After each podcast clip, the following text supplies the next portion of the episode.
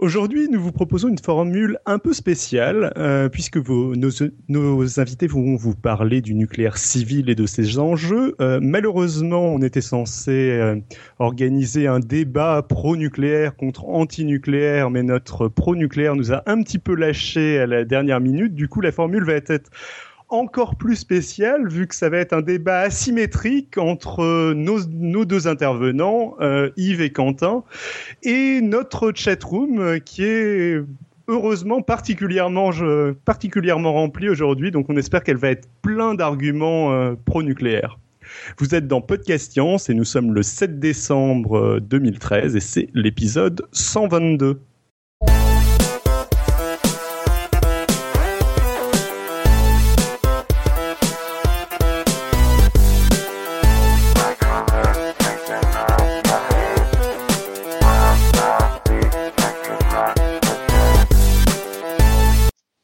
Au sommaire de ce numéro, pour commencer, donc, un grand débat sur le nucléaire.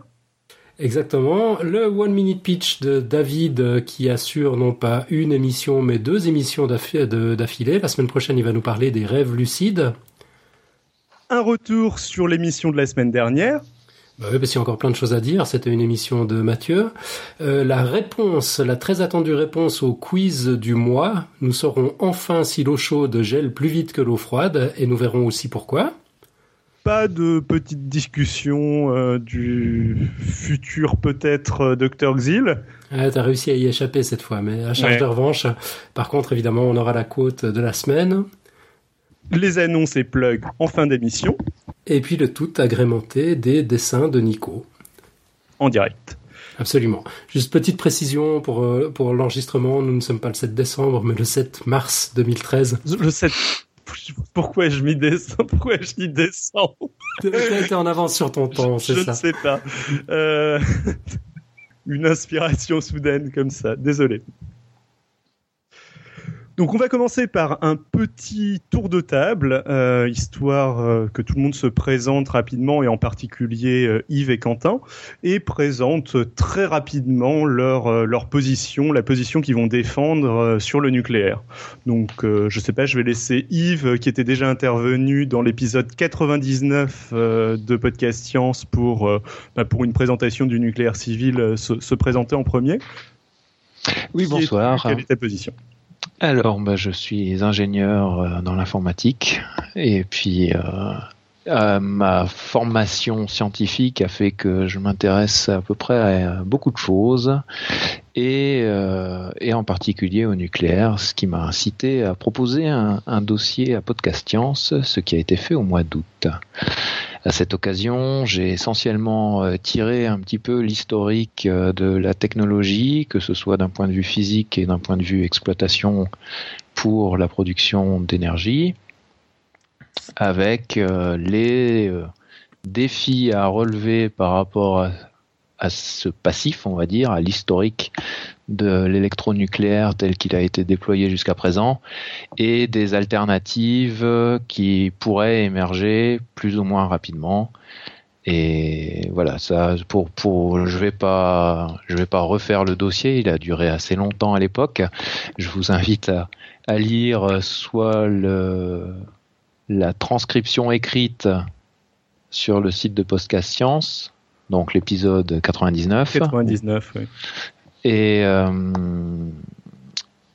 qui contient d'ailleurs plus de contenu que ce qui a été présenté euh, dans le, dans le podcast, puisque j'ai dû, euh, j'ai dû abréger. Abrégé, mais ça avait quand même duré une heure et demie, je crois. Tout à fait. Et il y avait encore des sujets à aborder. Donc c'était, c'était un dossier très dense. Et donc, par rapport au nucléaire, ta position subjective, tu... On va dire c'est un oui mais. Oui, mais. D'accord. Un, bah, gros, un, gros, oui, euh, un gros mais. Un, un, oui, je dirais pas franc, mais euh, un, oui mais. Bon, bah tu vas pouvoir être le, contradicteur de Quentin quand même. Donc, Quentin, je te laisse te, présenter euh, rapidement et, de, et présenter rapidement ta, ta position aussi. Oui, bonjour à tous ce soir. donc, Quentin, moi je suis, j'ai d'abord fait une, des études de, de physique, parce que j'ai une licence de physique fondamentale, et puis je suis maintenant étudiant en master d'histoire et philosophie des sciences, ce qui sont un petit peu de approches euh, complémentaires pour euh, aborder la question du nucléaire. Euh, à titre personnel, j'ai d'abord été plutôt agnostique, comme dirait David, et un petit peu intéressé par l'énergie nucléaire, sans, sans, plus de, de remarques. Et puis j'ai progressivement, au fur et à mesure de s'y intéresser, glissé vers une volonté résolue de nous engager vers la sortie euh, du nucléaire euh, le plus rapidement possible. Et je vous expliquerai peut-être, euh, enfin, vous expliquerai pourquoi tout à l'heure. Très bien. je vais quand même poursuivre le tour de stable avec les intervenants habituels, l'équipe de Podcast Science. donc, à tout seigneur, tout honneur, Alan, tu vas pas avoir besoin de te présenter, mais tu vas présenter en quelques mots ton, ta position par rapport au nucléaire. Ah oui, c'est là que j'aurais dû réfléchir et préparer un peu quelque chose. non, pour, pour faire court, euh, moi je me qualifierais, j'aime bien ton expression euh, d'agnostique. Euh, en, l'occurrence, j'ai l'impression de, ne pas être en possession des éléments qui me décideraient de me prononcer, enfin de me décider pour ou contre. Euh, à, a priori, comme ça, en termes de sensibilité, je suis plutôt contre, euh, notamment à cause du problème des déchets, ne serait-ce que parce qu'on n'a même pas réfléchi à la langue dans laquelle on va afficher euh, les, les panneaux d'avertissement. On parle quand même de, de, de durée qui, qui, dépasse la durée même de notre civilisation. On sait que les langues changent, évoluent dans l'histoire, que tous les mille ans, on peut considérer grosso modo que c'est plus la même langue. Donc dans 50 000 ans, quelle sera la symbolique, la signalétique qu'on pourra utiliser pour signaler le, le, danger des, des, déchets? Voilà. Euh, à, à cause de choses comme celle-là... Euh, on milite beaucoup pour la tête de mort. On, se dit que, on se dit que la tête de mort aura, gardera peut-être sa signification. Peut-être, peut-être, j'en sais rien. Franchement, ça, ça me semble extrêmement difficile à, imaginer aujourd'hui. Puis d'un autre côté, quand j'essaie de mettre tous les éléments dans la balance, euh, de, ce que j'ai compris, les experts disent que notre consommation énergétique va doubler d'ici 2050. Euh, je, je vois pas tellement comment on peut y faire face avec euh, les alternatives qui ne sont même pas développées aujourd'hui. Euh, on, en a quelques-unes comme ça en, tête, mais il y a manifestement pas de pas panacée. Donc voilà, moi j'ai énormément de mal à me faire une opinion sur cette question simple de pour ou contre le nucléaire. Ouais, bon, vous dites agnostique, alors euh, c'est sans opinion ou c'est juste indifférent à la position que vous prendriez? Ça veut dire que je considère que c'est indécidable en ce qui me concerne. J'ai pas les éléments qui me permettent de décider. Ouais. Je continue le, tour de table avec Nico. Euh, ouais, euh, moi que dire euh, dans les choses peut-être importantes, c'est que je travaille dans l'éolien. Euh, mais sinon, sur le nucléaire, euh, moi, le, le, principal truc qui me pose problème, c'est le côté euh, sérieusement irréversible en cas de gros problème de la chose, quoi. Mhm.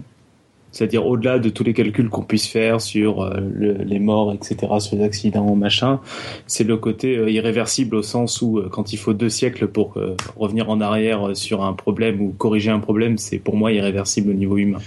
Oui, enfin, en, tout cas, c'est irréversible à l'échelle de nos vies. Voilà. Voilà, par ça, euh, pas donc pas grand chose d'autre à dire. Un peu comme Alan, je suis partagé au sens où euh, j'ai du mal à concevoir euh, comment rapidement on peut on peut arrêter. Mhm. mal, mais mais j'y crois vu que je suis dans un secteur où il y a d'autres énergies, quoi. Tu, tu, tu y travailles. Je travaille. Voilà.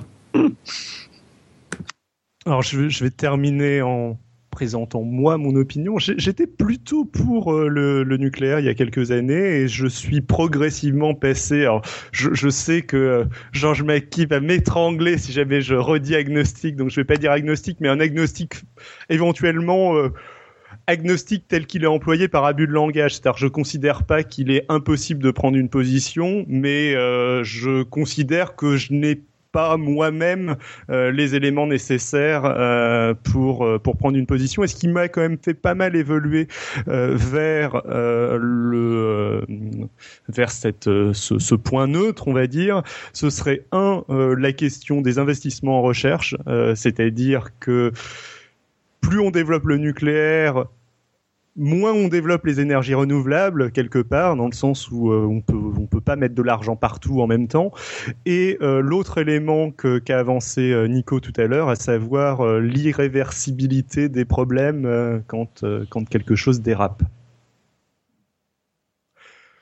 Sur ce, je vous propose d'enchaîner avec un deuxième tour de table, mais cette fois-ci en direction uniquement de Quentin euh, et Yves euh, pour euh, leur laisser l'occasion de rappeler quelques points factuels et quelques quelques éléments qu'ils qu'ils jugent importants sur le nucléaire civil, histoire de de créer les bases du débat. Donc je sais pas qui veut qui veut commencer? Quentin. D'accord. euh, alors, bah, je, vais peut-être en profiter pour, euh, euh, rappeler, moi, l'argument principal, choc, qui m'a convaincu sur la question de est-ce qu'il faut sortir ou pas du nucléaire. Euh, contrairement à ce qu'on entend souvent, c'était pas tellement la question de euh, des déchets, la dangerosité, etc. Parce que euh, même si je suis plus totalement convaincu par ça aujourd'hui, mais c'est vrai qu'on peut nous répondre facilement que toute technologie euh, produit des déchets, euh, toute technologie a des risques, etc. Et que c'est juste une question d'évaluation euh, de où penche la balance. Mais moi, ce qui m'a vraiment convaincu, c'est paradoxalement la question du changement climatique aujourd'hui. Et je pense, et je suis aujourd'hui convaincu que le nucléaire est à la fois inutile face au défi du changement climatique, euh, c'est-à-dire qu'il n'apporte aucun élément de solution, il ne fait pas partie de euh, l'équation que nous avons affrontée euh, à l'échelle de la planète pour les 50 ans à venir. Et en même temps, je pense que le nucléaire est un obstacle aux transformations nécessaires de notre pratique énergétique face à ce changement climatique, justement. Je laisse Yves parler, et puis après, je vais peut-être te demander de, développer, euh, de développer un petit peu plus euh, certains points. Euh, oui, effectivement, le, calcul du risque, enfin je, je, rebondis sur euh, ce que dit Quentin, le calcul du risque c'est un, un, peu un casse-tête entre euh, l'évaluation des dégâts qui peut tendre vers l'infini euh, multiplié par un risque infinitésimal. On se retrouve pour les mathématiciens avec une sorte de multiplication entre le zéro et l'infini et et à peu de choses près, on ne sait pas trop. Euh, d'ailleurs, aucun assurant, euh, les assurances ont bien du mal à, évaluer ce genre de. Tout récemment, il semblerait qu'il y ait eu, euh, une évaluation d'un accident nucléaire en France à quelque chose comme 200 200 milliards d'euros. c'est assez récent, il faudrait que je retrouve la référence, mais mais oui, effectivement, le l'incident nucléaire. Non, c'est euh, l'évaluation qui est récente, c'est ça. C'est pas. Ça, ça oui, c'est ça. C'est euh, à l'issue de ce qui s'est passé à Fukushima, euh, une évaluation a été menée en France pour estimer bah, s'il y avait un réacteur qui devait subir le même genre de dégâts avec 30 ou 40 kilomètres alentour évacuer euh, de millions de morts euh, et euh, tout ce qu'il faudrait pour revenir à, entre guillemets une maîtrise de la situation, le chiffre articulé, si je me souviens bien, c'est quelque chose comme 243 milliards d'euros, étalé évidemment sur plusieurs années, parce que là, quand on voit ce qui se passe à Fukushima, ils ont, ça fait deux ans, ils ont à peine commencé, donc euh, dans mon dossier, je disais rendez-vous pour 25, enfin rendez-vous dans 25 ans pour faire un état des lieux, mais euh, mais oui, enfin l'accident nucléaire euh, est, est, quand même un risque difficile. Et difficile à évaluer? Non, j'ai pas, j'ai dit, j'ai dit 100 millions de morts, non, dit 100 000 morts, pardon. Euh, oui, non, c'est vraiment difficile à évaluer là-dessus. Euh, par rapport, euh, par rapport à, à l'arrêt du nucléaire, bon, la mise en œuvre peut être euh, difficile. Bon, on voit déjà des exemples. Je, je les avais abordés dans, dans mon sujet aussi. Euh, il y a deux exemples qu'on peut rappeler qui sont un peu particuliers. L'Allemagne a décidé une sortie assez rapide, mais il faut bien voir que la décision n'était pas particulièrement politique. Elle venait plutôt du secteur des industriels du nucléaire eux-mêmes. Euh, et, ça, c'est vrai que quelque chose intéressant à développer. Il faut voir aussi qu'en Suède, c'est par contre le peuple qui a décidé, avec un, vote dans les années 80. Et 20 ans après, c'est tout juste s'il y a un seul des 20 réacteurs qui a été arrêté. Donc euh, c'est vrai que quand on regarde ce genre d'exemple, on se dit que la sortie du nucléaire est pas forcément quelque chose de simple. Peut-être que la Suisse va s'en sortir plus facilement puisqu'elle ne comporte entre, elle n'exploite actuellement que quatre réacteurs. Un cinquième devait être construit et puis c'était l'époque de Tchernobyl, donc il a été abandonné. Euh, la Suisse ayant la particularité quand même d'être au milieu de l'Europe entre les éoliennes de l'Allemagne et euh, les futurs panneaux solaires de l'Italie, euh, plus tous les barrages hydroélectriques dont on augmente les capacités encore actuellement, la Suisse aurait de quoi tirer son épingle du jeu en décidant une sortie du nucléaire qui a d'ailleurs été décidée ils sont en train de construire les plannings sur les 15 prochaines années. D'accord. Donc, quand, tu, euh, quand tu dis ils sont en train de construire les plannings sur les 15 prochaines années, ça veut dire que dans 15 ans, la Suisse ne doit plus avoir de centrale nucléaire ou ça veut dire que euh, ils sont en train de construire le, le le programme pour les 15 prochaines années, mais euh, on ne sait pas ce que ça donnera à l'issue. Peut-être qu'ils en auront fermé la moitié et qu'il en restera encore la moitié à, fermer à une date indéterminée. Voilà, non, euh, pour l'instant, euh, ils sont en train d'élaborer euh, un calendrier. Oui, l'idée politique étant d'y arriver dans les 15 ans. D'accord. Maintenant, c'est pas. Oui, c'est vraiment le. Enfin, l'objectif politique, c'est une sortie du nucléaire total de la Suisse pour 2034. Hmm. Bah, ouais, donc ça fait 20 ans plutôt. Mhm. D'accord. Mais la, la Suisse est vraiment un cas particulier. Sa production hydroélectrique est quand même euh, conséquente. C'est 55% en fait de la production euh, électrique euh, suisse qui vient de l'hydraulique. Oui. Je, suis allé, je suis allé jeter un coup d'œil aux chiffres tout à l'heure. On en est à 39% par le nucléaire actuellement, et puis 6% par, par d'autres moyens de production, c'est-à-dire biomasse, éolien, solaire, etc. Mhm. Alors, est-ce que je peux me permettre après, enfin, de vous lancer euh, peut-être sur un, un autre élément et sur un argument un petit peu pro-nucléaire, vu qu'on n'a pas de, de pro-nucléaire à la table. Euh, Qu'est-ce que vous pensez de l'argument que euh, des réacteurs type de, enfin de quatrième génération, type Super Phoenix, etc., sont, un, sont un moyen en fait de réduire les effets nocifs euh, du nucléaire actuel en réduisant la radioactivité des déchets du euh, des, déchets qu'on a qu'on a déjà générés. En quelque sorte le nucléaire serait sa propre solution. Alors euh, d'abord faut pas aller trop vite en génération.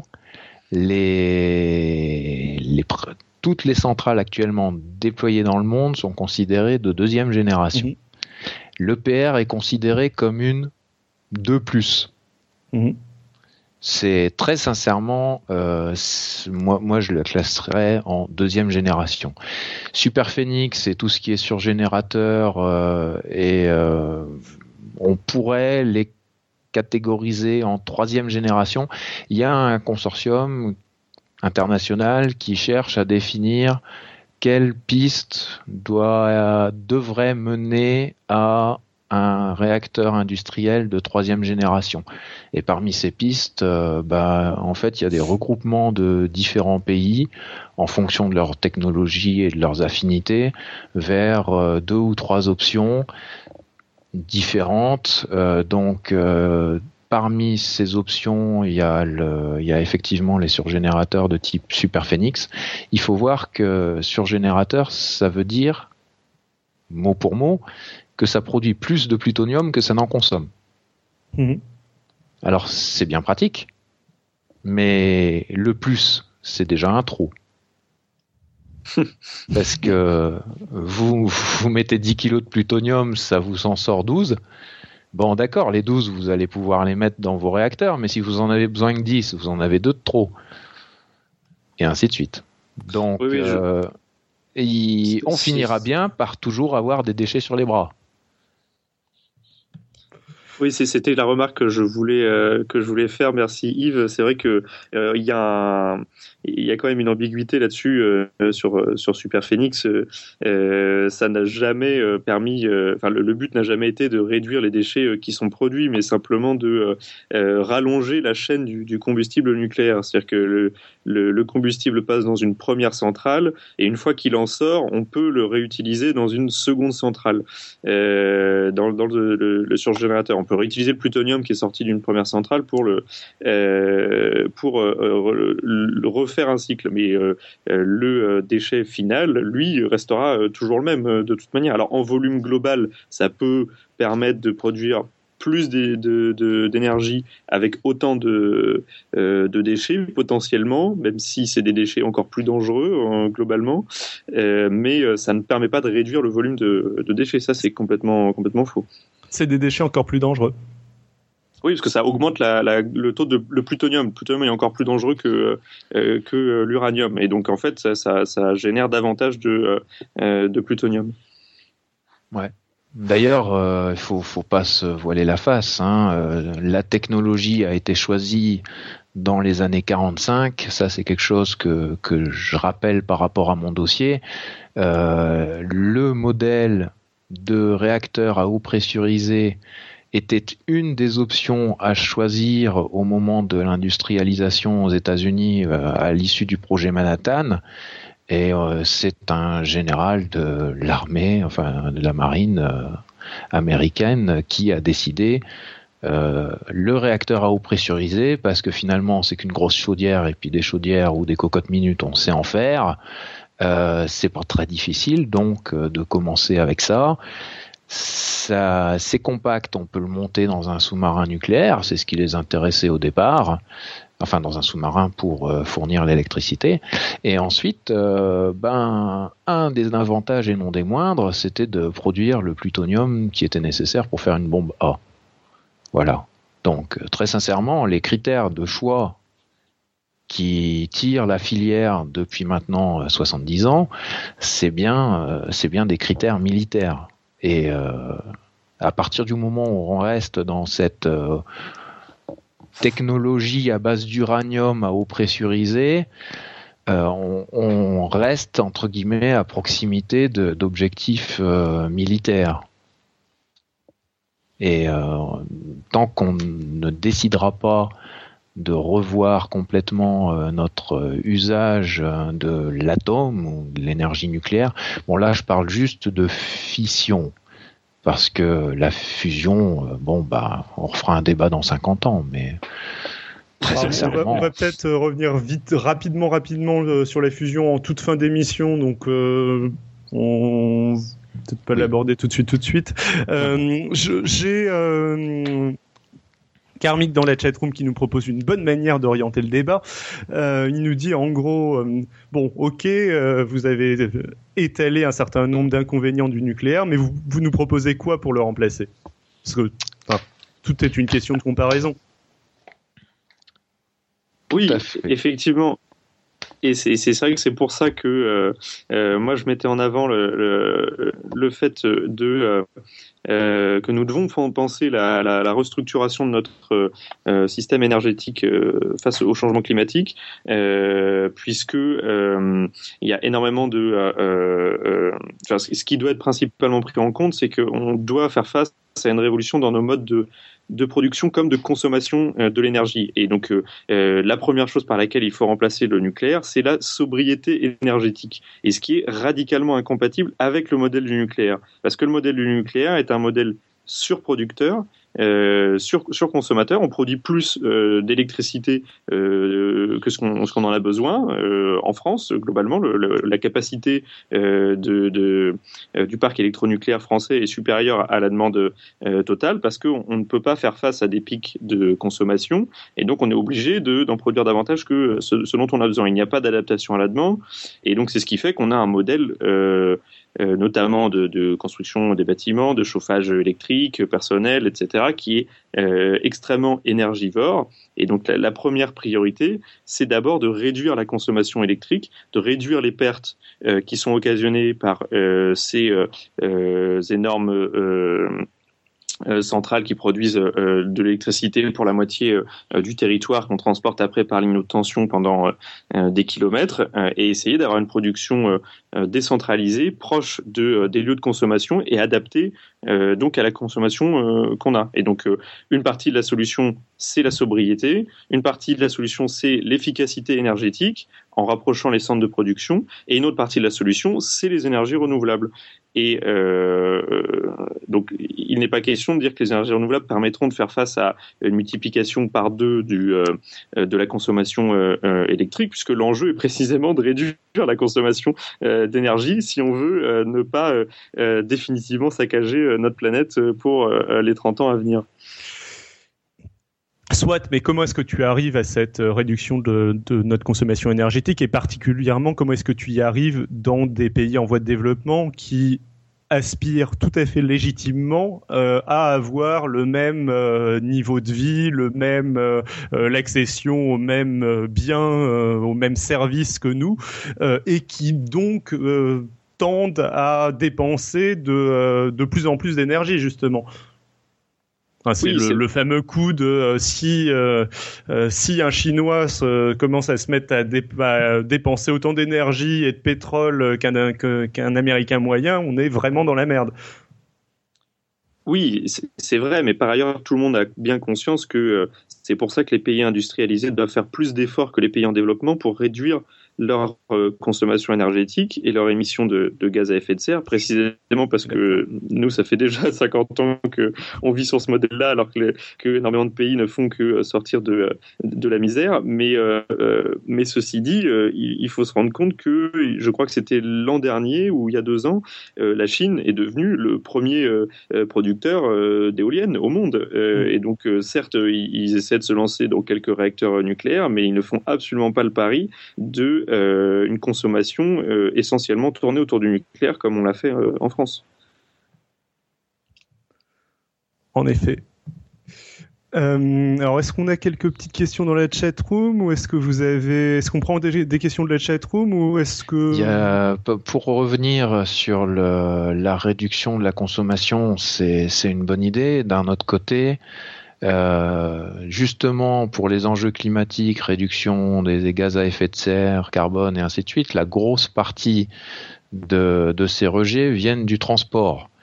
Euh, je ne parle pas euh, d'avions électriques ou solaires comme le, le comment il s'appelle? Solar Pulse, c'est ça? Solar Impulse. Solar Impulse, ouais, euh, qui est qui est développé en Suisse.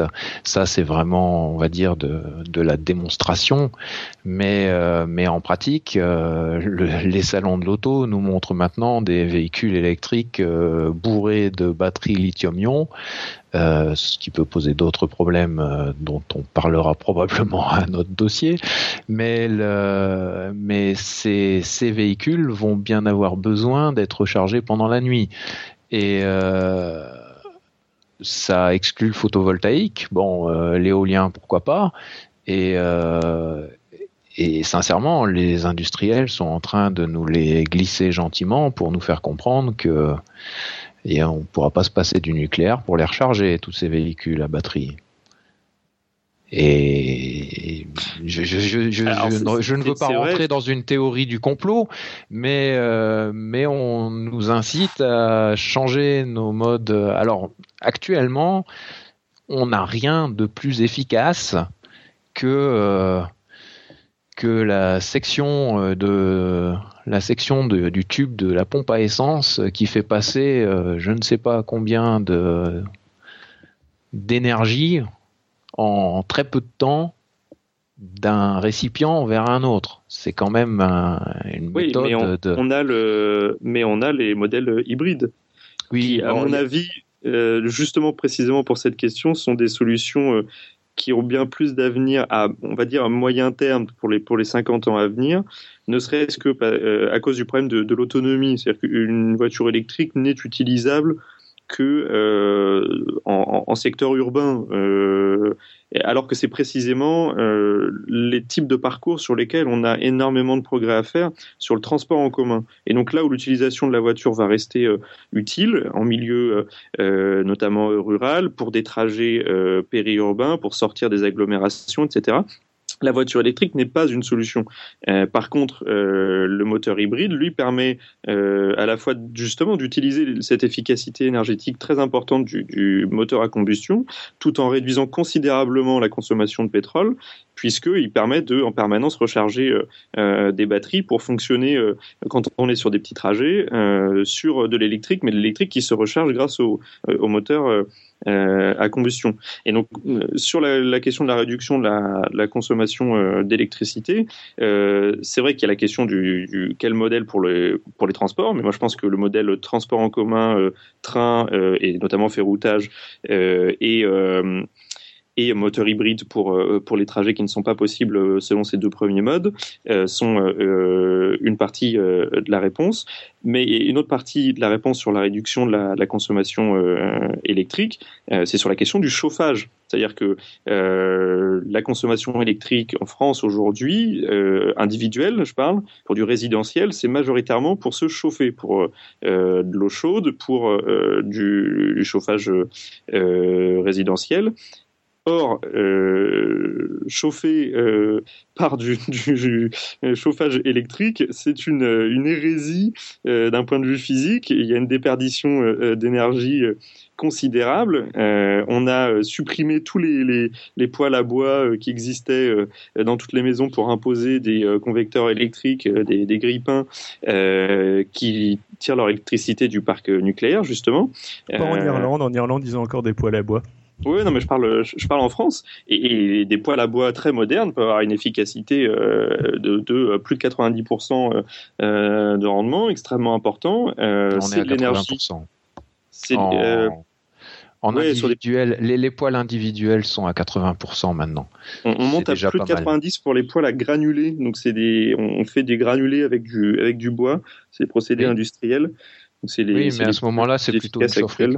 Oui, mais c'est plutôt destiné à des chaufferies collectives. Pour l'usage de l'habitat individuel, c'est c'est beaucoup trop puissant pour euh, juste une, une ville, oui. on dire une maison. Donc, enfin, en, en, tout euh, cas, entre les, euh, les oui, bien sûr, il y, y, y, a un bon rendement, qui sont euh, qui sont aussi des énergies renouvelables, puisque c'est du carbone qui a déjà été capté dans l'atmosphère au moment de la croissance des des, des arbres, euh, ou que ce soit euh, euh, même, même du chauffage au gaz, par exemple, est beaucoup plus efficace euh, euh, qu'un chauffage électrique et donc euh, dégage moins de, de, pollution. Voilà. Et donc de basculer l'intégralité de ce qui relève de l'énergie calorifique résidentielle, de le sortir du réseau électrique et de le passer sur comme c'est le cas dans beaucoup d'agglomérations déjà, sur des réseaux de chaleur euh, qui sont récupérés euh, donc soit via des, des euh, chaudières à bois, soit via des la récupération de chaleur de par cogénération. Par cogénération, tout à fait des des des industries. des oui et puis notamment des, des, déchets, des déchets dans, dans les dans les secteurs urbains, c'est ce qui se développe oui. Euh, un incinérateur, beaucoup, pour moi, je considère que c'est une industrie. oui, oui, non, mais oui, bien sûr, bien sûr.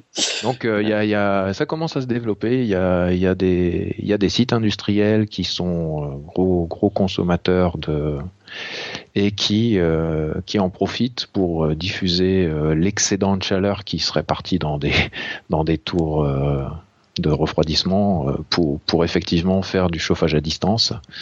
Euh, ça nécessite effectivement une agglomération euh, assez dense quand même pour que ce soit efficace. Mais oui, oui, au niveau du chauffage, il y a plein d'options. Euh, maintenant, pour rebondir, euh, tu parles de transport en commun, que ce soit le métro, le trolleybus avec les fils électriques comme en Suisse, ou le TGV.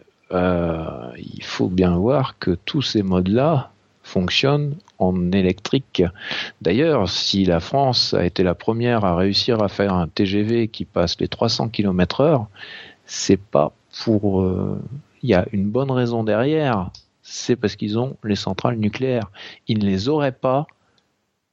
tout le monde aurait fait le calcul économique et se serait dit, mais misère, consommer deux fois plus pour gagner 30 km heure sur la distance, on va pas se lancer là-dedans, c'est ridicule. Non, Ah c'est bah. pas consommer plus, parce qu'il faut le rapporter au nombre de personnes euh, transportées. Les transports en commun, de toute Non, manière, permettent une Non, économie oui, oui, oui, non, non, non, mais de je, parle du TGV, je parle du TGV, le fait de passer à 300 km heure au lieu des 200 km heure du train conventionnel. Je Le fait, ouais. le fait d'aller beaucoup plus vite consomme, enfin d'a- d'aller un peu plus vite consomme beaucoup plus Mm. de courant sur la ligne.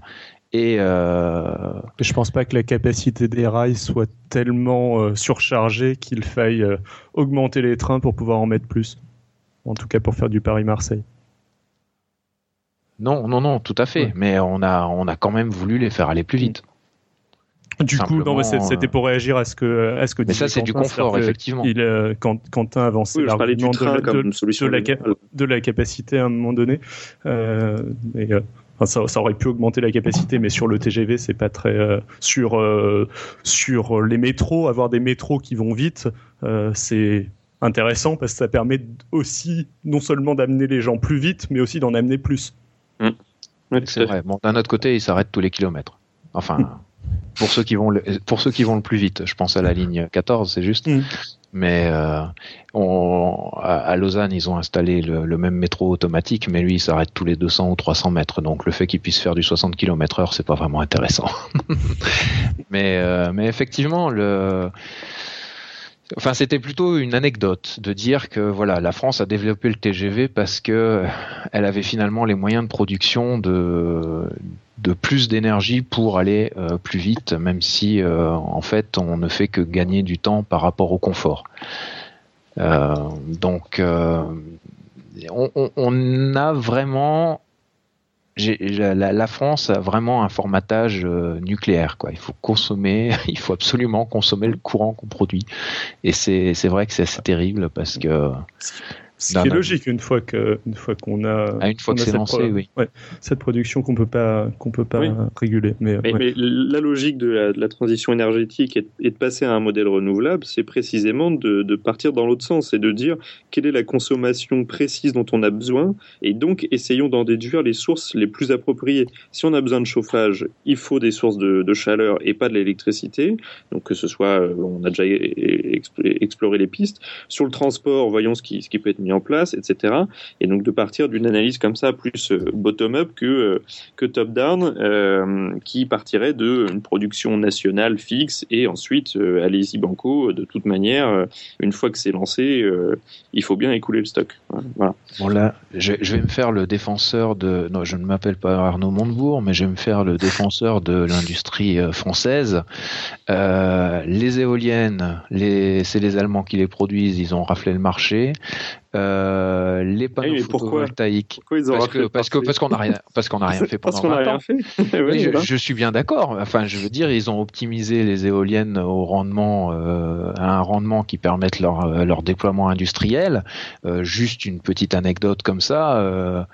En, hiver, il y a eu une période de grand vent, le courant était presque négatif sur le marché, c'est-à-dire que les, éoliennes allemandes tournaient à plein régime et l'ensemble de l'Europe était euh, irrigué par du courant qui était presque qui, est pour lequel on vous payait pour le prendre.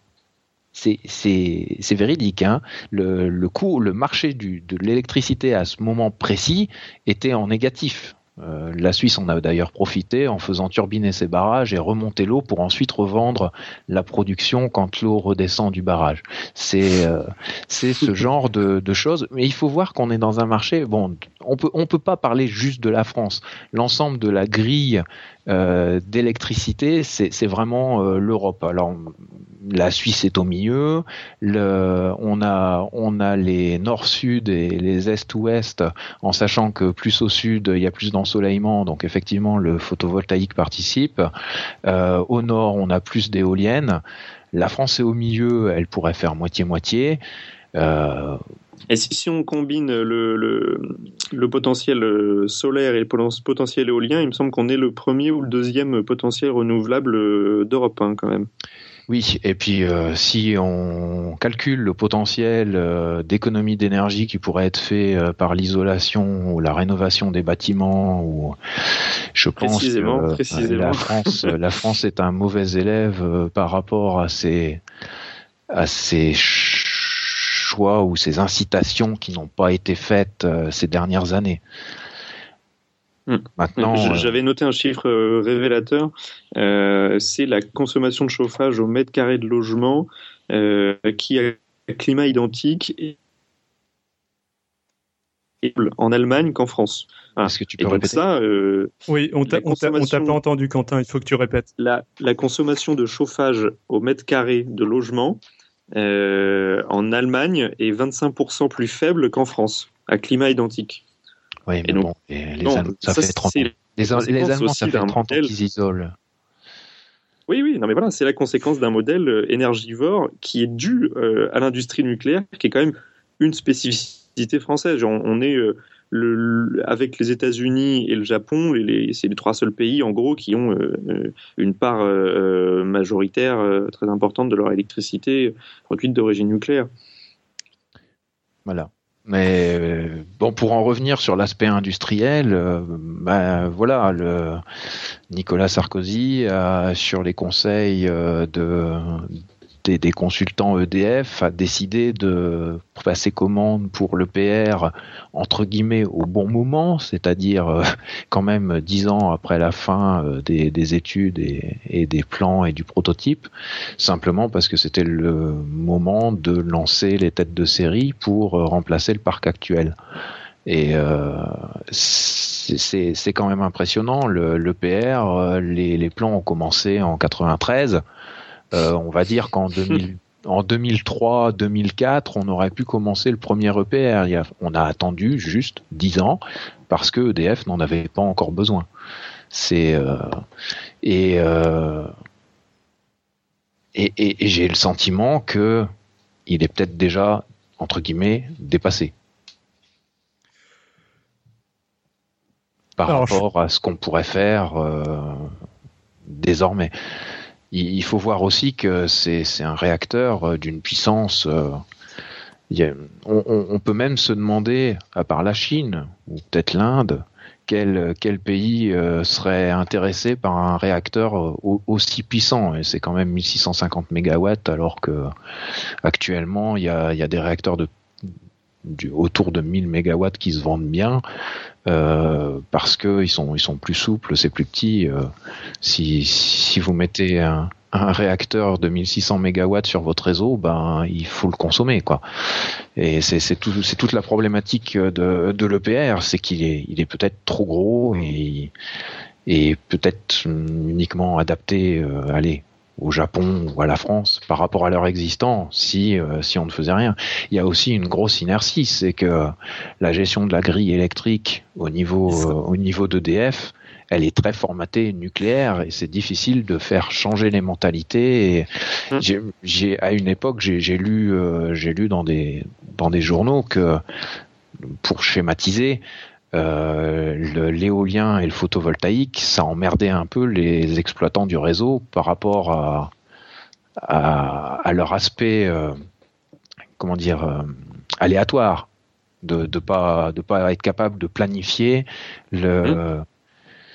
Oui, alors, alors que le nucléaire, le nucléaire en couple avec des turbines à gaz ou de l'hydroélectrique pour compenser des, des, éventuels pics, c'est entre guillemets plus maîtrisable que que des panneaux photovoltaïques distribués euh, dont les excédents sont réinjectés sur le réseau et euh, euh, bon, une éolienne, on plus maîtrisable, mais mais moins adaptable justement. Et c'est ça tout l'enjeu de la transformation qu'on a qu'on a à faire, c'est que euh, passer d'un réseau euh, ultra centralisé avec une source d'énergie, quelques sources d'énergie qui diffusent vers la périphérie, et passer à un réseau distribué, comme tu disais, c'est un petit peu la révolution du peer-to-peer.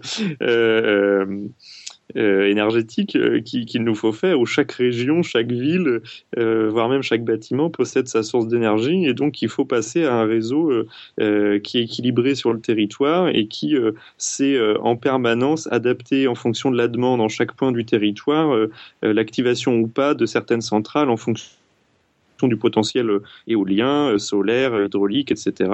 Euh, pour, l'adapter. Et c'est ce qui permet à chaque instant de pouvoir faire varier avec ce type de réseau une, une production électrique corrélée en direct avec la consommation. Et donc je reviens à ce que je disais au début, c'est l'enjeu, c'est vraiment la sobriété et l'efficacité énergétique avec le renouvelable, c'est ce qui nous permettra de remplacer le, le, le, nucléaire. Voilà. Et euh, donc ça, c'est un modèle, euh, y compris qui est développé de manière très précise. Moi, j'invite euh, tous les, les, auditeurs à, aller consulter, par exemple, le site de l'Institut Negawatt, N-E-G-A-W-A-D-T, qui est une association assez connue dans ce, domaine-là, qui regroupe des experts, des ingénieurs, des spécialistes du secteur des énergies renouvelables, qui produit un scénario euh, technique et économique très précis sur comment passer à 90% d'énergie renouvelable d'ici 2050 tout en sortant du nucléaire, de manière organisée, raisonnée, progressive, mais tout en sortant définitivement euh, de l'énergie nucléaire. Et donc, mm. Euh, euh, ils font des scénarios très précis en regardant euh, l'évolution de l'efficacité du rendement de chacune des, sources d'énergie renouvelable possibles. Et, et, voilà, mais c'est vrai que c'est une transformation complète qu'il nous faut faire. Et moi, c'est ça qui m'a convaincu sur le fait qu'on ne peut pas continuer à moitié le nucléaire tout en disant on va pousser un petit peu les énergies renouvelables parce que c'est un modèle tellement centralisateur, tellement lourd, c'est tellement une filière industrielle complète. Euh, oui, des pays comme la Suède ou la Suisse peuvent se permettre d'avoir quelques réacteurs, mais parce que des pays comme les États-Unis ou la France ont une filière complète et peuvent leur vendre des réacteurs euh, clés en main.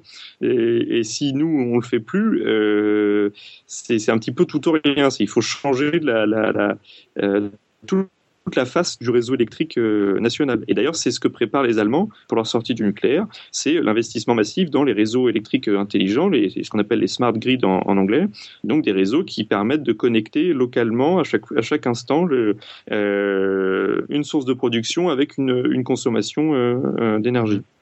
C'est vrai que d'un point de vue technologique, on manquait on manquait effectivement d'outils ou technologiques pour réussir à faire ce fonctionnement de smart grid. Maintenant, avec euh, la 3G disponible partout, euh, qu'on peut implanter dans tous les équipements, le fait d'avoir euh, une connexion Internet quasiment partout, on peut effectivement, avec du logiciel embarqué, faire de la mesure de consommation point par point, on pourrait même dire équipement par équipement, entre le lave-linge euh, ou le ou le ou le four. Euh, des, gros consommateurs de, l'habitation pourraient euh, communiquer qu'ils sont en train de démarrer un programme ou, ou, de se mettre en route et effectivement avoir cette gestion ça commence à se mettre en place. C'est d'ailleurs la solution qui a été, euh, enfin, c'est ce vers quoi tend la Californie, qui a tellement des gros problèmes d'approvisionnement du fait de la vétusté de leur réseau et de leurs moyens de production.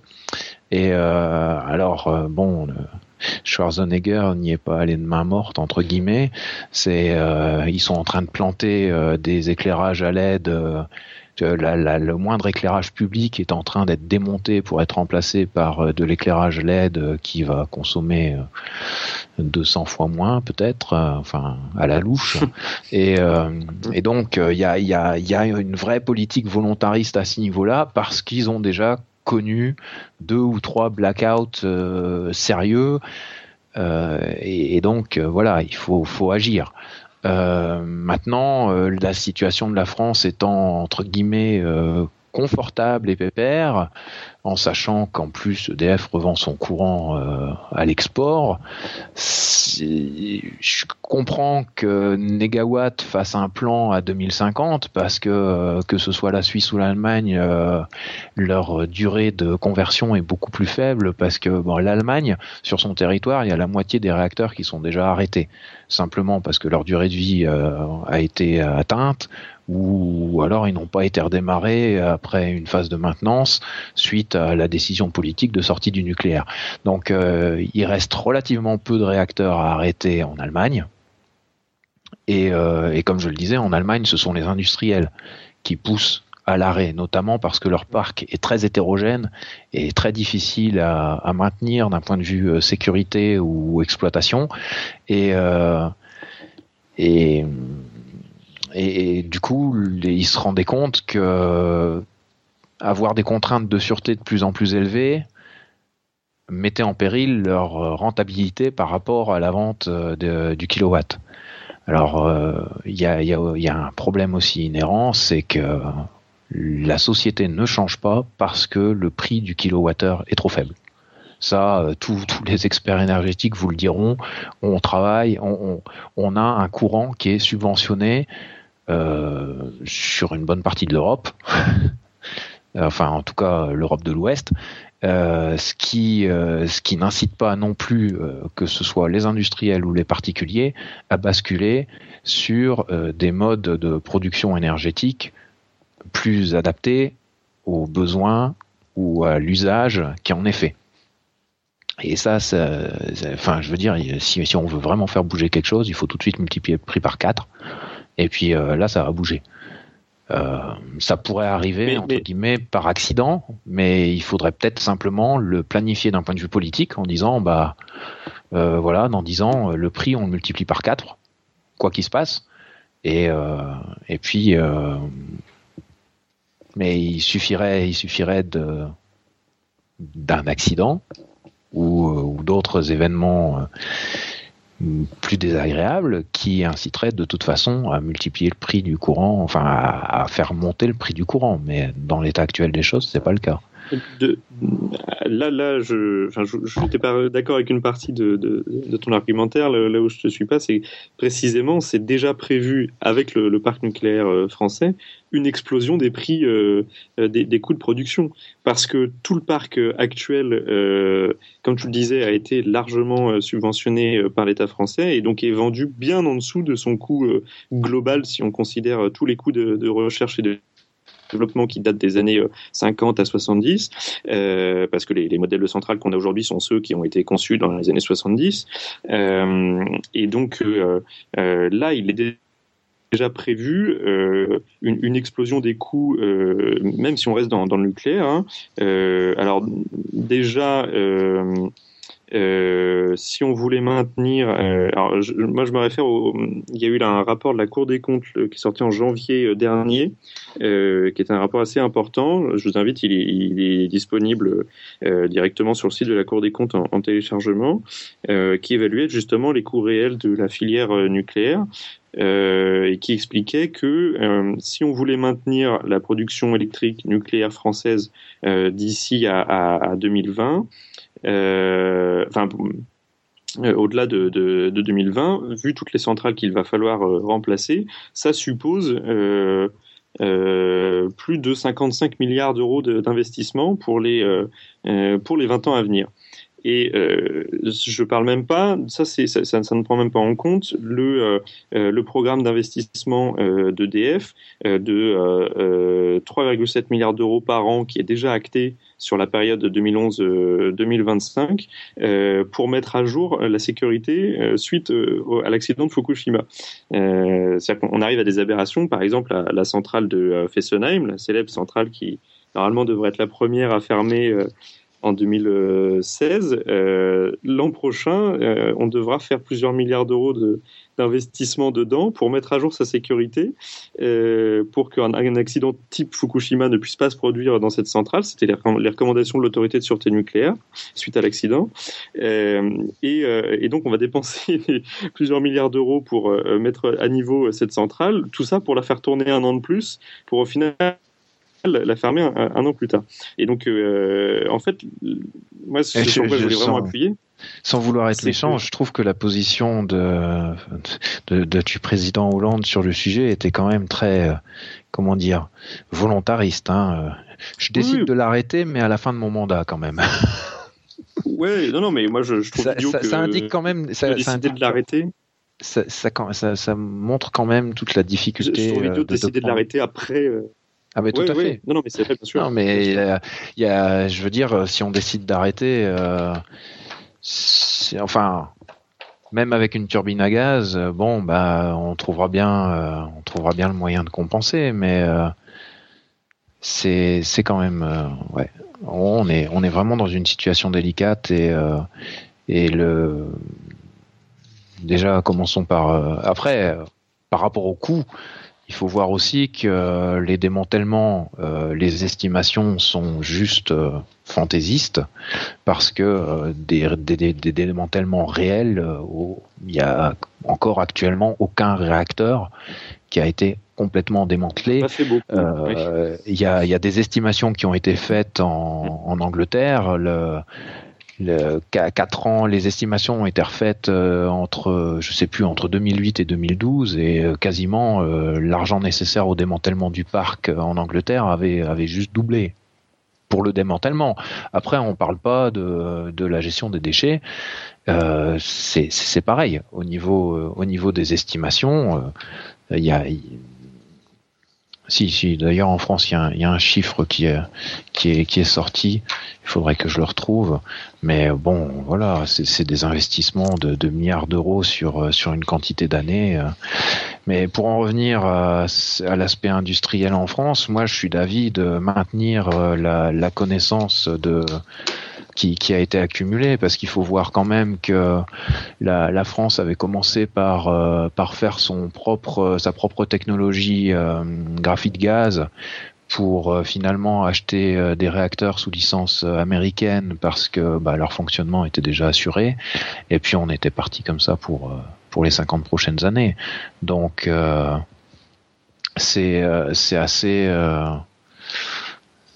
les, chiffres qui sont articulés euh, par rapport euh, au, coût même de l'EPR, euh, le, l'EPR de Finlande qui a été commencé en 2005, le coût initial était à 3 milliards d'euros et il a déjà doublé.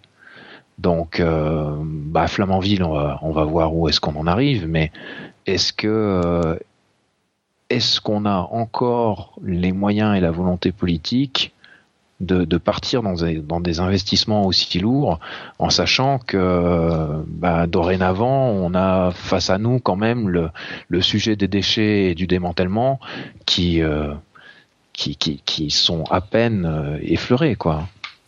J'en profite, enfin je, profite d'une, d'une respiration d'une demi-seconde que j'ai perçue pour me glisser dans la conversation, pour vous signaler qu'on arrive gentiment à une heure de discussion, donc on va pas tarder à, à conclure. Et on a pas mal de questions de la chat room, de questions par mail euh, auxquelles il va falloir que vous répondiez rapidement, etc. Mhm. Alors peut-être en vrac quelques commentaires de la chat room. D'abord euh, Georges McKee, bon qui, qui a beaucoup euh, qui est beaucoup intervenu dans la chat room. J'ai pas tout relevé, euh, mais juste par rapport à ce que tu disais Quentin tout à l'heure, tu parlais de négawatt. Mhm. Alors il nous voilà il, il nous fait remarquer que c'est très dirigé, qu'il y a beaucoup d'erreurs dans leur grille.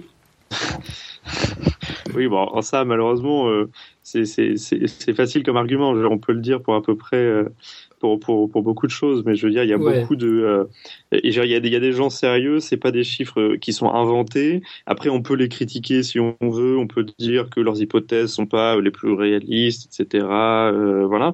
N'empêche que ça prouve que des, scénarios euh, sont possibles et peuvent exister. Après, peut-être que euh, c'est toujours difficile de faire des scénarios de, euh, prédiction et de savoir comment les choses vont évoluer, comment les coûts vont, vont évoluer, etc. Mais mais euh, euh, voilà, en regardant la réalité en face telle qu'elle est aujourd'hui, on peut, euh, il y a des solutions qui sont envisageables. Euh, certains pensent qu'elles sont plus ou moins probables, mais bon, il n'y a, pas que Negawatt. Hein. Il y a par ailleurs, il y a, y a des ONG, grandes ONG internationales comme VVF ou ou euh, Greenpeace euh, qui font aussi ce genre de scénario euh, avec des hypothèses chacun qui leur sont qui leur sont propres, mais qui s'appuient sur tous les chiffres disponibles, officiels, reconnus, ceux de la Cour des comptes pour le pour le nucléaire, ceux de, du rapport Stern. Je sais pas si si ça dit quelque chose à certains auditeurs. C'était un rapport international qui est sorti il y a un an ou deux.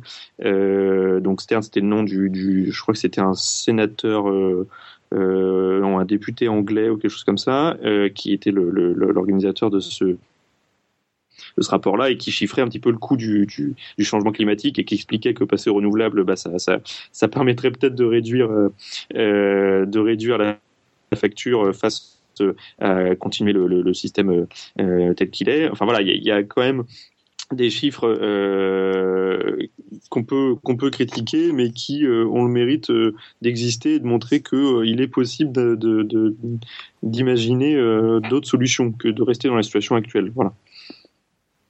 Et moi, de mon avis, par rapport à l'expertise du nucléaire, là, je vois dans la chatroom, euh, la France revend du nucléaire à l'international. Euh, j'aimerais bien voir les chiffres. J'en suis pas tout à fait convaincu. Certes, probablement euh, Areva euh, s'occupe de tout ce qui est cycle du combustible en international. Ça, je veux bien le concéder. Par contre, la vente de, enfin, ou la construction de réacteurs de type français à l'international, d'abord, à part l'EPR, les réacteurs qui sont déployés en France sont de génération trop vieille, ça n'intéresse plus personne. Ensuite, il y a, y a les Américains. Euh, bon, les Américains ont arrêté de construire, donc euh, eux, ils ont, ils ont, comment ils ont exporté leurs euh, leurs réacteurs dans les années 60. il y a, moi, je, enfin, je peux pas vérifier, mais il y a la Corée du Sud qui continue à construire un réacteur par an chez eux simplement pour maintenir leur expertise et leur, leur processus industriel, leur industrie du nucléaire pour la revendre à l'étranger. Et je pense que leur réacteur, bon, de ce que j'ai lu, leur réacteur est plus adapté à euh, ils sont de plus petite capacité, ils sont un peu plus, enfin ils sont plus rudimentaires, mais euh, mais du coup euh, il est il est aussi moins cher que ce que peut proposer l'industrie française comme en termes de sécurité, tu sais le. Ah bah c'est très pro. Enfin, si on comparait, c'est même pas comparable. Vous comparez euh, l'EPR qui fait 1600 mégawatts avec euh, quatre trains de sécurité et puis euh, allez disons 6 milliards d'euros à la construction avec un, réacteur euh, de Corée du Sud qui fait 800 euh, mégawatts, euh, dont la R&D est amortie depuis longtemps. Peut-être que ça se construit pour un milliard d'euros. vous voyez, c'est pas le là là le chiffre je l'invente. Hein, Celui-là, le 1 milliard d'euros pour le, réacteur de Corée du Sud, j'en sais rien. Mais en mhm. tout cas, voilà le il y a, y a, aussi une, en Corée du Sud, ils ont une politique volontariste de maintenir leur leur outil industriel, mais au point de continuer, même s'ils en ont pas besoin, de construire leurs réacteurs sur place à un rythme d'un tous les ans. En France, euh, on a, on a, on a juste poussé le coup d'accélérateur pendant pendant une dizaine d'années, on a construit de 3 à 7 nouveaux réacteurs par an, et puis on se retrouve avec des réacteurs qui durent 40 ans, et on a perdu, enfin, là je m'avance peut-être, mais euh, j'ai l'impression qu'on a perdu le, la, capacité à faire euh, de la qualité nucléaire.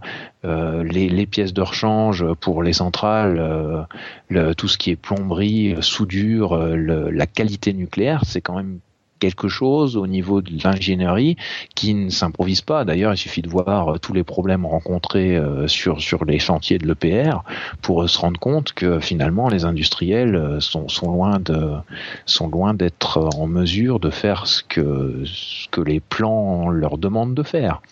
mais par rapport à l'expertise scientifique, euh, si c'est comme le spécial, quoi. C'est une, c'est une expertise qui peut se perdre et qui peut se perdre euh, très rapidement. Ah oui, bah oui, il suffit que les gens partent à la retraite, euh, voilà, euh, ou que les ou que les sous-traitants n'aient plus suffisamment de commandes et, et, le savoir-faire le savoir-faire ne se transmet pas quoi. Ce qui est aussi inquiétant au niveau sécurité, ça pour le coup. Oui, oui, tout à fait tout à fait. Mais euh, bon, on n'en parle pas beaucoup. Euh, ça peut se comprendre aussi. Mais, euh, si on lit certains articles bien renseignés, j'ai, l'impression qu'il y a, y a, un risque à ce niveau-là. Et moi, je serais d'avis que la, Suisse a décidé de sortir du nucléaire par rapport à leurs réacteurs de génération actuelle, mais ils n'ont pas fermé la porte à de nouvelles technologies à base de fusion ou fission nucléaire qui pourraient euh, émerger d'ici là. Il reste cette petite clause dans la décision politique qui dit que si d'aventure il y a un réacteur qui devrait amener euh, une, production d'énergie avec un niveau de sûreté euh, bien différent de ce qu'on connaît actuellement sur cette technologie. Et moi, je suis convaincu que euh, alors bon, je me suis intéressé essentiellement au cycle du thorium avec les, les réacteurs à sel fondu. Euh, on prend le schéma de principe et puis euh, l'historique de ce type de réacteurs qui ont quand même été testés dans les années 60. Hein. Je, si je me souviens bien, je vais pas, c'est c'est toujours de la fusion, mais ça n'utilise pas de l'uranium, ça utilise du thorium. Les problèmes de les, problèmes euh, militaires sont quasi euh, exclus euh, par rapport à ce point-là. Et certes, c'est toujours radioactif, mais le rendement est largement différent. La, sûreté est presque intrinsèque, c'est-à-dire que le, si, si vous avez un problème, les, les, sécurités se mettent automatiquement en place et et il n'y a pas de risque de dispersion de la radioactivité. Euh, c'est, enfin, je pourrais le détailler ce réacteur si euh, si ça vous intéresse, mais euh, vous pouvez prendre dans pas ce soir.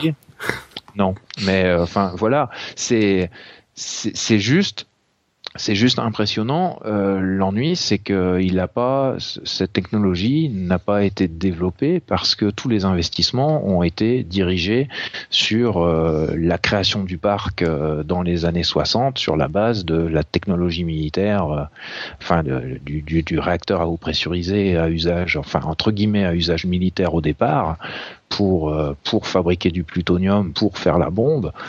c'est quand même c'est voilà, moi, je trouve que c'est un coup manqué et que si on voulait maintenir une industrie du nucléaire, il faudrait le faire sur d'autres types de réacteurs plutôt que que, que, le PR qui n'est qu'une évolution de, ce qu'on a fait dans les dans les 50 dernières années quoi. Avec avec l'avantage que ce type de réacteur donc aurait la possibilité de réduire la durée de vie des déchets de la génération actuelle. Et mhm. ça, euh, ça, je pense, moi, moi, je milite par rapport à ça, c'est qu'on n'a pas de solution par rapport à ces déchets. L'enfouissement, je trouve que c'est que c'est c'est pas jouable. Il faut il faut quand même chercher à trouver une solution. Alors, si on fait ce réacteur au thorium simplement pour consommer les déchets, moi, ça me va déjà.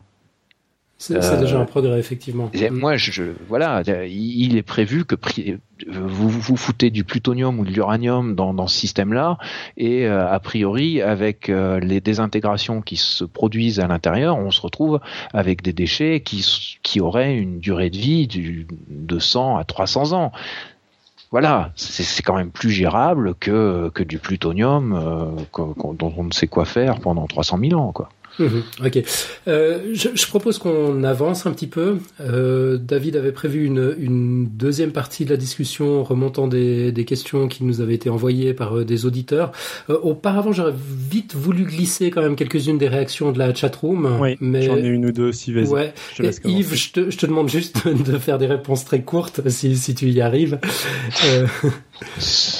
Euh, Donc euh, d'abord un commentaire de Pierre euh, qui dit qui d'après les chiffres qu'il a, le démantèlement du parc français ce serait 20 milliards d'euros. Oh, c'est non non bien bien sous-estimé ça. D'accord. Ça, ça suffit même pas à démanteler le parc euh, anglais. Ok.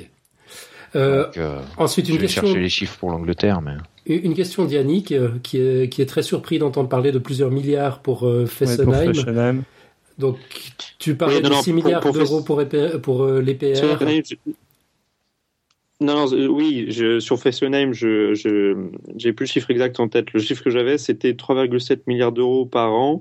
Euh, c'est l'investissement euh, d'ici annuel d'ici à 2025 pour euh, mettre à jour la sécurité euh, de toutes les centrales euh, du parc français aujourd'hui. Donc, ça comprend également normalement les travaux qui doivent être faits d'ici la fin de l'année pour Fessenheim. Mais j'ai pas le chiffre précis pour pour Fessenheim. Mais pour tout le parc français, c'est de l'ordre de 3,7 milliards chaque année pour progressivement mettre à niveau la sécurité de chacune des centrales jusqu'en 2025. D'accord. ok, c'est très clair. Euh, on avait une intervention de Régis, euh, c'était euh, plutôt au début du débat, quand on se posait la question des alternatives au nucléaire, qui nous dit qu'il avait fait un petit calcul une fois pour remplacer toute l'électricité nucléaire produite en France par des éoliennes, il en faudrait une tous les 6 km sur la totalité du territoire français. Calcul perso, donc à prendre avec des pincettes. J'ai une autre intervention de Régis un peu plus tard. on les met en offshore aussi. Les euh, je vois juste deux remarques sur ce calcul euh, un peu rapide. Euh, d'une part, les éoliennes, c'est un, secteur qui est encore assez jeune et où la taille des éoliennes varie énormément. Du coup, euh, c'est un peu compliqué de faire un calcul général comme ça. Et comme ce que vient de dire, je ne sais pas si c'était Yves ou, Quentin, euh, les éoliennes offshore produisent euh, beaucoup plus et euh, enfin les éoliennes offshore qui sont encore très peu installées vont énormément changer cette donne-là au niveau production énergie. Donc ça veut un peu rien dire euh, de faire ce calcul euh, sur le territoire français parce qu'en fait euh, c'est pas la finalité de quoi. avec les les, les super tankers qui vont aller se fracasser dessus. ouais ou non mais ça c'est marrant parce que on parle de on imagine facilement la pollution du nucléaire mais au niveau des éoliennes offshore quelque chose qu'on imagine un peu moins et qui a peu été étudié enfin qui est étudié un peu mais pas non plus des tonnes c'est l'impact sur la faune sous-marine quoi autour de ces éoliennes avec les vibrations et tout. Mm. qui est pas un impact de un gros truc euh, hyper chaud qui dégueulasse tout et qui, euh, qui pollue pendant un siècle, mais euh, qui, bon, à mon avis, est pas négligeable. Quoi. Effectivement. Et pour, pour revenir sur, sur la question des éoliennes, c'était précisément le point que je voulais souligner au début du, de l'émission, c'est qu'il ne s'agit pas de prendre la production électrique telle qu'elle est aujourd'hui et de la convertir en en éolienne, point barre. Alors, parce que précisément, l'enjeu est de diminuer la consommation électrique euh, dont nous avons besoin. Déjà parce que le nucléaire suppose énormément de pertes, alors que du, photovoltaïque, du solaire thermique, euh, de la géothermie, de l'éolien, etc. Ça permet euh, justement de diminuer ces pertes-là et de gagner en efficacité énergétique et euh, parce que ça permet euh, également donc de euh, transférer toute une partie de la consommation d'énergie en dehors de, de l'électrique dont je parlais, de la question du chauffage, des réseaux de chaleur, etc. par exemple. Et donc faire un simple calcul comme ça, c'est l'argument qu'on prend souvent pour dire il n'y a aucune alternative possible au nucléaire, mmh. regardez. Alors que précisément, on est dans un système qui a tout concentré sur l'électrique et tout concentré sur un réseau ultra centralisé, ultra consommateur, etc. à cause du nucléaire. Et donc on prend la situation actuelle en disant regardez, si euh, je fais juste une conversion, ça marche pas. Alors que précisément, l'enjeu est de, transformer nos, sources d'énergie et notre type de réseau et notre type de consommation. Ok. Euh, je voulais encore juste remonter une dernière chose, un, argument de, Pingouin qui me semble assez sensible. Donc c'est un argument pro, je sais pas si ça reflète sa, sa position, mais c'était là aussi plutôt en début d'émission quand on a annoncé qu'on n'avait pas notre pro nucléaire. Euh, donc il disait, on dit que l'énergie nucléaire est dangereuse, mais en réalité elle ne fait pas tant de morts que cela, même en comptant Tchernobyl, etc. Par exemple, l'extraction du charbon fait des milliers de morts par an. N'y a-t-il pas une grande part de peur ou d'irrationnel dans la sortie du nucléaire? Et je vous avoue que ça, c'est une question que je, mais c'est une question que je me pose aussi. quand, on voit que la décision de l'Allemagne de sortir du nucléaire, la décision de la Suisse aussi ont été prises dans la foulée de l'accident euh, de, de Fukushima, je me demande s'il y a quand même pas énormément d'émotionnel derrière ces décisions et que c'est pas, c'est, peut-être pas toujours aussi rationnel qu'il faudrait que ça, que, que, que ce soit. enfin, Fukushima. Pardon. Ouais. Ouais, non, mais Fukushima, c'est quand même une, une catastrophe humaine monumentale. Il y a quand même une bonne partie du pays qui, euh, où les gens ont dû être déplacés, etc. Euh, euh, pour ces raisons-là, où la production agricole est, est bannie pour les, les, décennies à venir, où la moitié, pareil pour la pêche, hein, tous les poissons pêchés dans le Pacifique euh, de ce côté-là maintenant sont euh, totalement euh, impropres à la consommation. et on ne parle pas des dégâts environnementaux et sur la santé, les leucémies, les cancers, etc. qu'on aura dans les 20 ans à venir. et c'est pareil pour Tchernobyl. là, je, je, suis désolé, il y a un vrai problème. Effectivement, on peut compter quelques milliers de morts à Tchernobyl si on compte juste les liquidateurs qu'on a envoyés sacrifier euh, pour essayer de sauver la région. Euh, mais en réalité, il n'y a eu aucune étude épidémiologique réel euh, qui a été mené sur Tchernobyl. On ne sait pas quel est le nombre de morts précis. Il y a des des des, euh, des, des, ONG dont certains vont remettre en cause euh, évidemment la neutralité, qui ont essayé de faire ce euh, de faire ce cette euh, ce calcul-là, mais c'est très complexe parce qu'il faut évaluer à, sur les sur les les, les 30 40 ans qui suivent quel est la, la le, le, différentiel de mortalité, de malformation, etc. Parce que c'est aussi des des des, des conséquences à très long terme. Et c'est bien ça le problème. La, la véritable dangerosité du nucléaire, c'est pas juste que ça explose et qu'on compte les morts juste après. Euh, justement, ce qui fait que c'est irréversible et que ça pose vraiment un problème, c'est que c'est une dangerosité, euh, oui, voilà, irréversible comme, euh, euh je sais plus, Alan ou, Yves le disait au, début de l'émission. Il faut, faut bien se rendre compte que Tchernobyl, pour les milliers d'années à venir, on va devoir euh, le, euh, refaire un coffrage de béton régulièrement. Là, on est en train de, de devoir le refaire, là, parce qu'il est en train de se fissurer. Et on va devoir refaire un coffrage de béton euh, régulièrement parce que cette zone est euh, rasée de la surface de la Terre, ne sera plus propre à, quoi que ce soit et, restera dangereuse pendant euh, un bon paquet d'années. Et donc c'est ça la, problématique principale du nucléaire. Et donc c'est très difficile d'évaluer euh, correctement la dangerosité. C'est bien pour ça que c'est euh, justement un choix très difficile euh, à faire. Voilà. Oui, bah là d'ailleurs, euh, les Japonais consomment quand même euh, les productions agricoles des régions euh, faiblement irradiées. Ils savent très bien qu'il y a la radioactivité, mais ils sont tellement nationalistes et fiers de leur de leur nation que par solidarité, ils consomment quand même ces produits. Et ils sont, ils sont marqués à l'étalage. Hein. À l'étalage, il y a indiqué, euh, à l'étalage, il y a, il y a, il y a le macaron qui indique que leur radioactivité dépasse le seuil. Euh, ça aurait eu beaucoup de succès, ça, à une époque. Oui, mais euh, très sincèrement, c'est tout l'archipel qui en vivra les conséquences mmh. pendant euh, je sais pas, 10 ou 20 ans. Je ne sais pas si je préférerais mourir sous un éboulement de d'une mine de charbon ou d'un cancer généralisé euh. ou d'un cancer pendant 10 ans. Euh, hum. C'est une bonne question. Mais euh, bon, après, difficile d'évaluer le prix d'une vie. Hein. On, est, on est dans une société où le risque zéro auquel on espérait euh, n'existe plus et pour lequel plus personne ne veut prendre de responsabilité du moindre risque. Il euh, n'y a qu'à voir les comportements, il y a qu'à voir les comportements des assureurs et puis euh, et puis.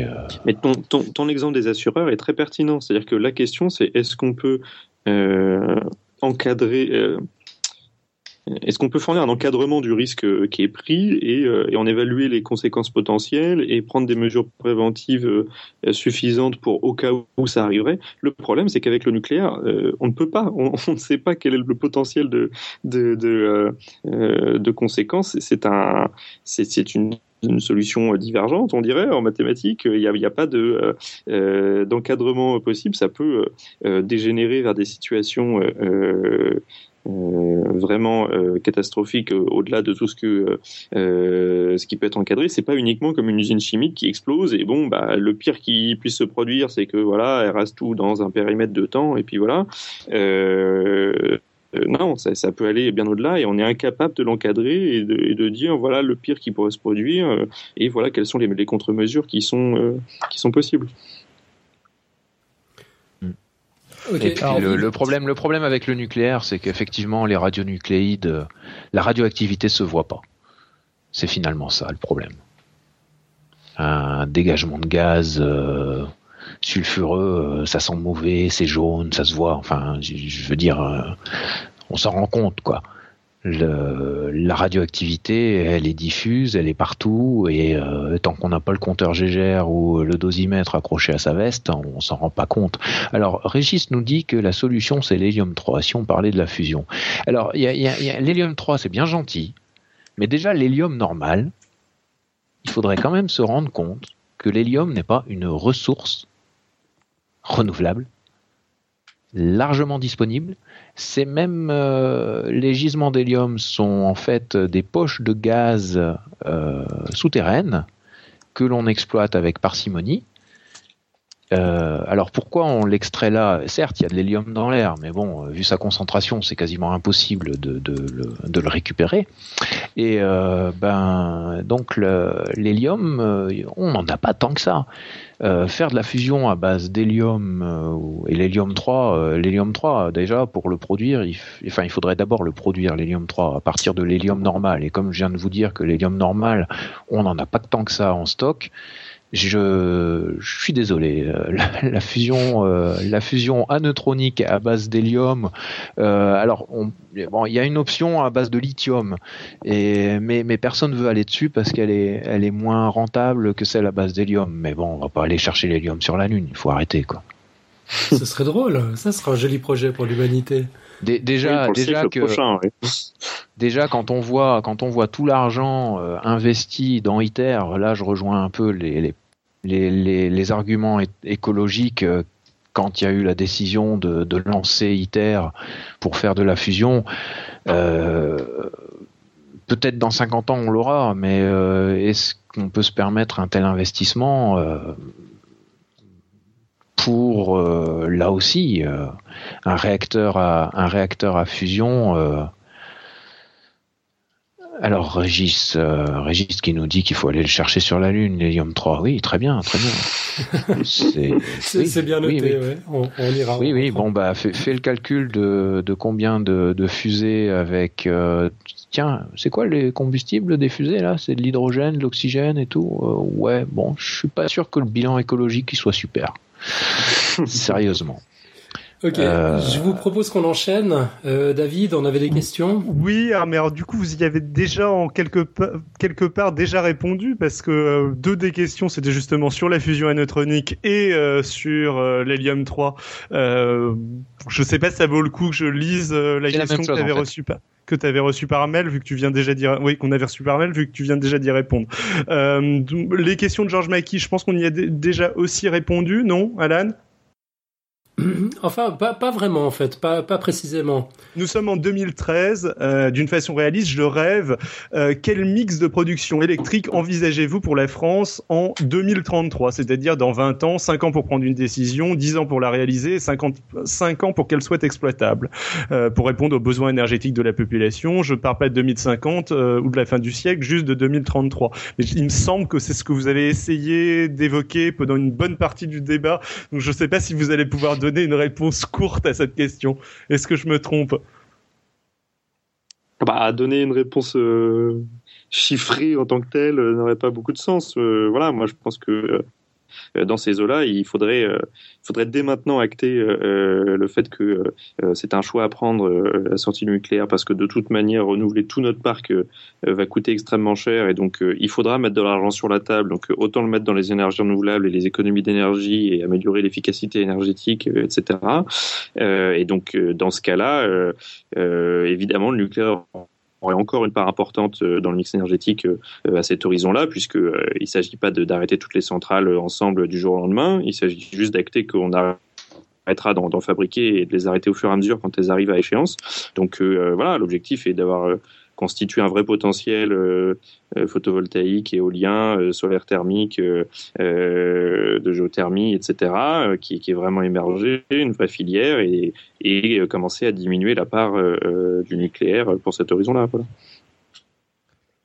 Alors, cette deuxième question est assez intéressante, mais moi j'ai envie de philosopher en disant que finalement, philosophe pas trop longtemps quand même. L'essentiel c'est le chemin et il faut prendre la bonne direction on verra, on, connaît la destination, on verra quand est-ce qu'on y arrive. Alors justement, la deuxième question de George, Mackey, c'est euh, si euh, le chemin orienté, donc euh, on imagine un chemin qui ne soit pas le nucléaire, est visiblement inefficace, concrètement, qu'est-ce que vous avez prévu? Et moi, je prolongerai la question est-ce que euh, ce sera plus simple euh, si ça se, si le choix, disons, de mix et d'énergie renouvelable que vous proposez se révèle être un mauvais choix Est-ce que ce sera plus simple de se réorienter que maintenant ou pas? Bah, le renouvelable étant euh, un ensemble de euh, de solutions euh, différentes, de techniques alternatives, etc., qui se développent tout un petit peu en même temps, même si euh, c'est l'éolien qui est en pointe. Je pense que ça offre plus de souplesse et de garantie qu'une solution unique concentrée sur un type de réacteur, etc. pour le pour le cas du nucléaire. Et également, j'ajouterais que encore une fois que la solution des renouvelables, c'est la, la, solution de l'économie d'énergie, d'une transformation des modes de consommation. Et donc, la meilleure énergie à produire, c'est l'énergie qui n'a qui, n'a pas besoin d'être produite, euh, est, déjà économisée. Donc ça, de toute manière, euh, euh, il n'y a pas besoin d'alternative en, quelque sorte, puisque toute énergie qui ne sera plus consommée n'aura plus besoin d'être produite. J'avais une autre question qui était dans la chatroom pour le coup et qui remonte un peu, mais bon, je connais un peu la réponse, mais je pense que c'est intéressant d'y répondre parce que c'est quelque chose qui revient très souvent. Euh, sur la question des euh, énergies renouvelables, euh, la question était tous ces joujoux, euh, ils sont produits comment, par qui, polluants, recyclables, pas certains. Alors qu'en est-il de la question du cycle de vie des panneaux solaires, etc. en très très court? Bah, les panneaux solaires, effectivement, il ne faut pas qu'ils soient balancés dans le champ d'à côté, sinon c'est très problématique, très dommageable pour l'environnement. Il faut qu'ils soient repris par le constructeur, c'est la loi française en tout cas. Euh, quand quelqu'un vous pose un panneau solaire, il doit vous le reprendre en fin de vie euh, et euh, il doit être. il y a déjà des, procédures qui qui sont mises en place. Euh, donc effectivement, il y a des métaux qu'il faut absolument récupérer à l'intérieur parce que d'une part, ils coûtent cher et puis euh, d'autre part, euh, ils peuvent être très polluants si on les met dans des dans des décharges. mais voilà, c'est effectivement, mais de toute manière, toute production doit être pensée dorénavant dans un cycle et plus uniquement dans je produis et puis on verra ce qui advient plus tard. Et c'est ça aussi la révolution qu'on, doit faire. Donc oui, le panneau solaire, c'est vrai que ça contient des, des des, des, substances plus, euh, qui peuvent être plus dangereuses pour l'environnement, euh, contrairement aux éoliennes par exemple. Mais, euh, euh, mais voilà, ça doit être pensé dans un cycle. C'est comme les lampes euh, que vous avez chez vous, elles sont très dangereuses pour l'environnement, surtout les nouvelles si vous les jetez dehors. Mais bon, si elles sont prises dans un cycle de recyclage cohérent, il n'y a pas de raison que normalement ça, provoque des, problèmes. Parce que c'est facile à recycler. D'ailleurs, il y a, des producteurs qui utilisent euh, les métaux issus de déchets industriels pour faire des panneaux. J'ai entendu parler de ça aux États-Unis. C'est pas votre panneau, il est pas, il est pas neuf quoi. Déjà, il faut voir que les premières générations de panneaux c'était du silicium de, qualité euh, informatique, électronique, euh, donc euh, microprocesseur très pur, magnifique, mais finalement il y a, on a lancé une chaîne de production de, de silicium pour, à destination du panneau solaire, moins pur, donc un rendement légèrement inférieur, mais pour, pour un coût de revient beaucoup plus bas. Et, et maintenant, on en est à fabriquer du panneau solaire à partir de déchets industriels ou de vieux panneaux solaires. Et dans le dossier que j'avais présenté l'année dernière sur Podcast Science sur le photovoltaïque, justement, j'avais déniché une étude euh, indépendante, neutre. J'avais eu un mal fou à mettre la main sur ce genre d'étude d'ailleurs, parce qu'il y, a beaucoup de chiffres partisans malheureusement dans cette discussion. Euh, mais là, c'était des chercheurs euh, américains et néerlandais qui avaient pu démontrer que le cycle de, de vie global euh, du photovoltaïque même de première génération était finalement, enfin avait un, bilan écologique plutôt positif. Si jamais vous trouverez euh, le, lien dans le dossier qui s'appelait euh, Solaire cherche futur. Oui, c'était l'épisode, c'était l'épisode combien? J'étais en train de chercher, mais tu vas peut-être. 70, 70. 70 un épisode très sympathique à écouter sur le bon, sur les énergies renouvelables, enfin sur le principal, enfin uniquement le photovoltaïque, mais euh, oui, très bon complément. Euh, je sais pas s'il y avait d'autres questions à reporter. Moi, j'ai un peu fait le tour des, des miennes. Idem pour moi. Euh, donc je propose de terminer par euh, une remarque d'un pro-nucléaire, euh, enfin une remarque pro-nucléaire de Tom Z sur le sur la chatroom qui était qui était assez mignonne et qui qui permet de de laisser le mot de la fin aux personnes qui n'étaient pas représentées ici. C'était ils sont fous ces anti. C'est très joli. Ou résigné. Non, mais pas on a déjà, on a déjà suffisamment de problèmes avec ce qu'on a fait. Il faudrait, il faudrait être en mesure de faire le ménage. Ok, ben il y aurait certainement encore plein d'autres choses à dire, mais on, va en rester là pour aujourd'hui. Ça fait déjà un moment qu'on a qu'on a lancé le débat. Je pense que il, faut il faut un break quoi, mais on organisera peut-être euh, autre chose une autre fois pour euh, pour aborder les questions qu'on n'a pas pu couvrir aujourd'hui. En tout cas, un immense merci à Quentin et à Yves. C'était vraiment formidable de vous avoir. Merci à toi. Avec plaisir. Et vous en êtes vous en êtes très bien sorti. Euh, à deux sans, euh, sans avoir un opposant euh, pro-nucléaire. Je trouve que vous avez su faire vivre le débat à vous deux, c'était très bien. Absolument. C'est si. sans euh, moi aussi, il n'y avait pas besoin d'animateur, c'était bien, c'était tranquille.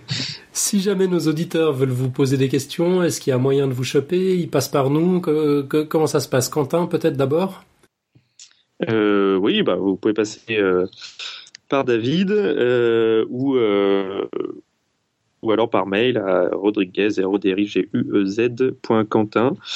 gmail.com Voilà. Ok, on te trouve sur Twitter aussi? euh, On me trouve sur Twitter, mais je j'y suis pas souvent, j'admets. Ça marche. Yves Alors, Moi, j'invite les auditeurs intéressés à poster une question sous forme de commentaire sur, sur sur les dossiers ou de podcast science, j'y répondrai volontiers. Ok, bah en l'occurrence, ce sera dans les notes d'émission de l'émission numéro 122. Euh, du coup, on va enchaîner avec la suite. Euh, David, c'est toi qui reprends déjà la parole pour nous annoncer ce dont tu vas parler la semaine prochaine. Qui n'a pas souhaité un jour pouvoir s'envoler, vivre les aventures les plus folles, les passions les plus intenses, et finalement modeler le monde selon ses désirs. La semaine prochaine, je vais vous faire découvrir un monde où tout cela est possible et aussi vous expliquer pourquoi je n'aime pas du tout Inception. Euh, dans sept jours, je vais tâcher de vous emmener à la frontière de la conscience dans un voyage onirique à la, à la découverte des rêves lucides. C'est très fort comme transition, passer du nucléaire au rêve lucide, tout ça à 7 jours d'intervalle, j'aime beaucoup. Il n'y a pas de souci. Ok, bah écoute, le rendez-vous est pris. Euh, je propose que... retour sur les émissions précédentes. Ouais, écoute, je, je vu vu l'heure, je propose qu'on les zappe. Euh, on, reviendra dessus euh, la, la semaine prochaine. La semaine prochaine. Exactement. Et puis, euh, bah du coup, on va on, on, va parler du quiz du mois. Là, il faut quand même donner la réponse.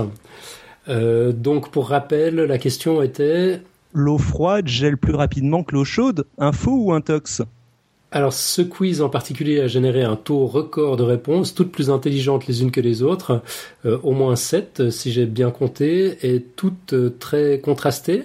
Il y a eu beaucoup d'infos, beaucoup d'intox.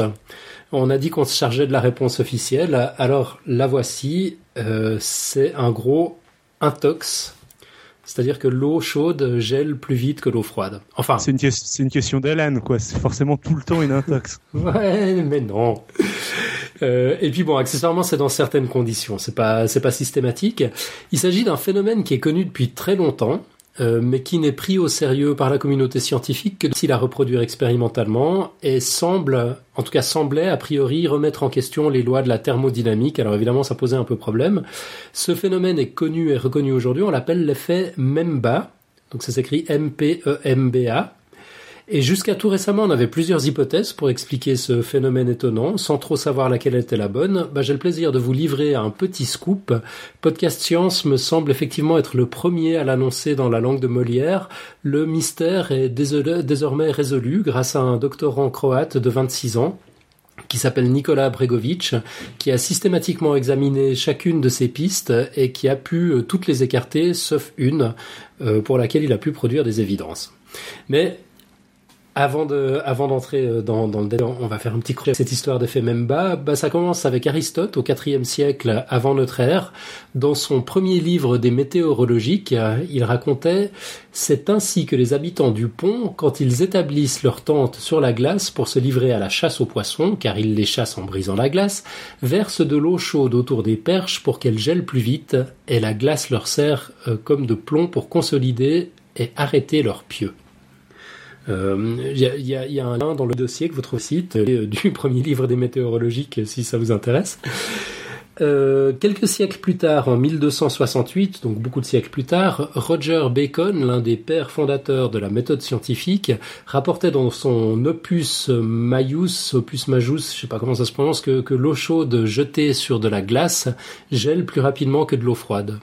Un autre Bacon, encore quelques siècles plus tard, Francis, écrivait en 1620 dans son Novum Organum que l'eau légèrement tiède gèle plus facilement que l'eau froide, mais il ne pouvait pas expliquer pourquoi. Quelques années plus tard, toujours à la même époque, Descartes, en 1637, a aussi constaté le phénomène et tenté tant bien que mal de l'expliquer. On peut le lire au chapitre Les météores du discours de la méthode, où il dit et on peut voir aussi par expérience que l'eau qu'on a tenue longtemps sur le feu se gèle plus tôt que d'autres, dont la raison est que celles de ces parties qui peuvent le moins cesser de se plier s'évaporent pendant qu'on la chauffe. Voilà, il émettait l'hypothèse de l'évaporation. Enfin, c'était pas présenté comme une hypothèse, plutôt comme, comme, une, comme une affirmation. Euh, mais voilà, depuis le XVIIe siècle, plus aucune trace de ce phénomène bizarre dans la littérature scientifique euh, jusqu'au milieu du XXe siècle. Euh, le phénomène n'était pas inconnu pour autant, notamment chez les peuples du Nord. Au Canada, par exemple, pour épaissir la glace des patinoires, on y jette de l'eau chaude. On évite aussi, toujours au Canada, de laver sa voiture avec de l'eau chaude en hiver et il est de notoriété publique dans la plupart des pays froids que les tuyaux d'eau chaude éclatent plus facilement sous l'effet du gel que les tuyaux d'eau froide. Alors il faut qu'on parle un petit peu de cet effet Memba. Qu'est-ce que c'est? Bah c'est que dans les années 60 que le phénomène refait son entrée dans la science moderne grâce à un écolier tanzanien, Erasto Memba, qui tentait en 1963 de faire une crème glacée dans un cours de cuisine.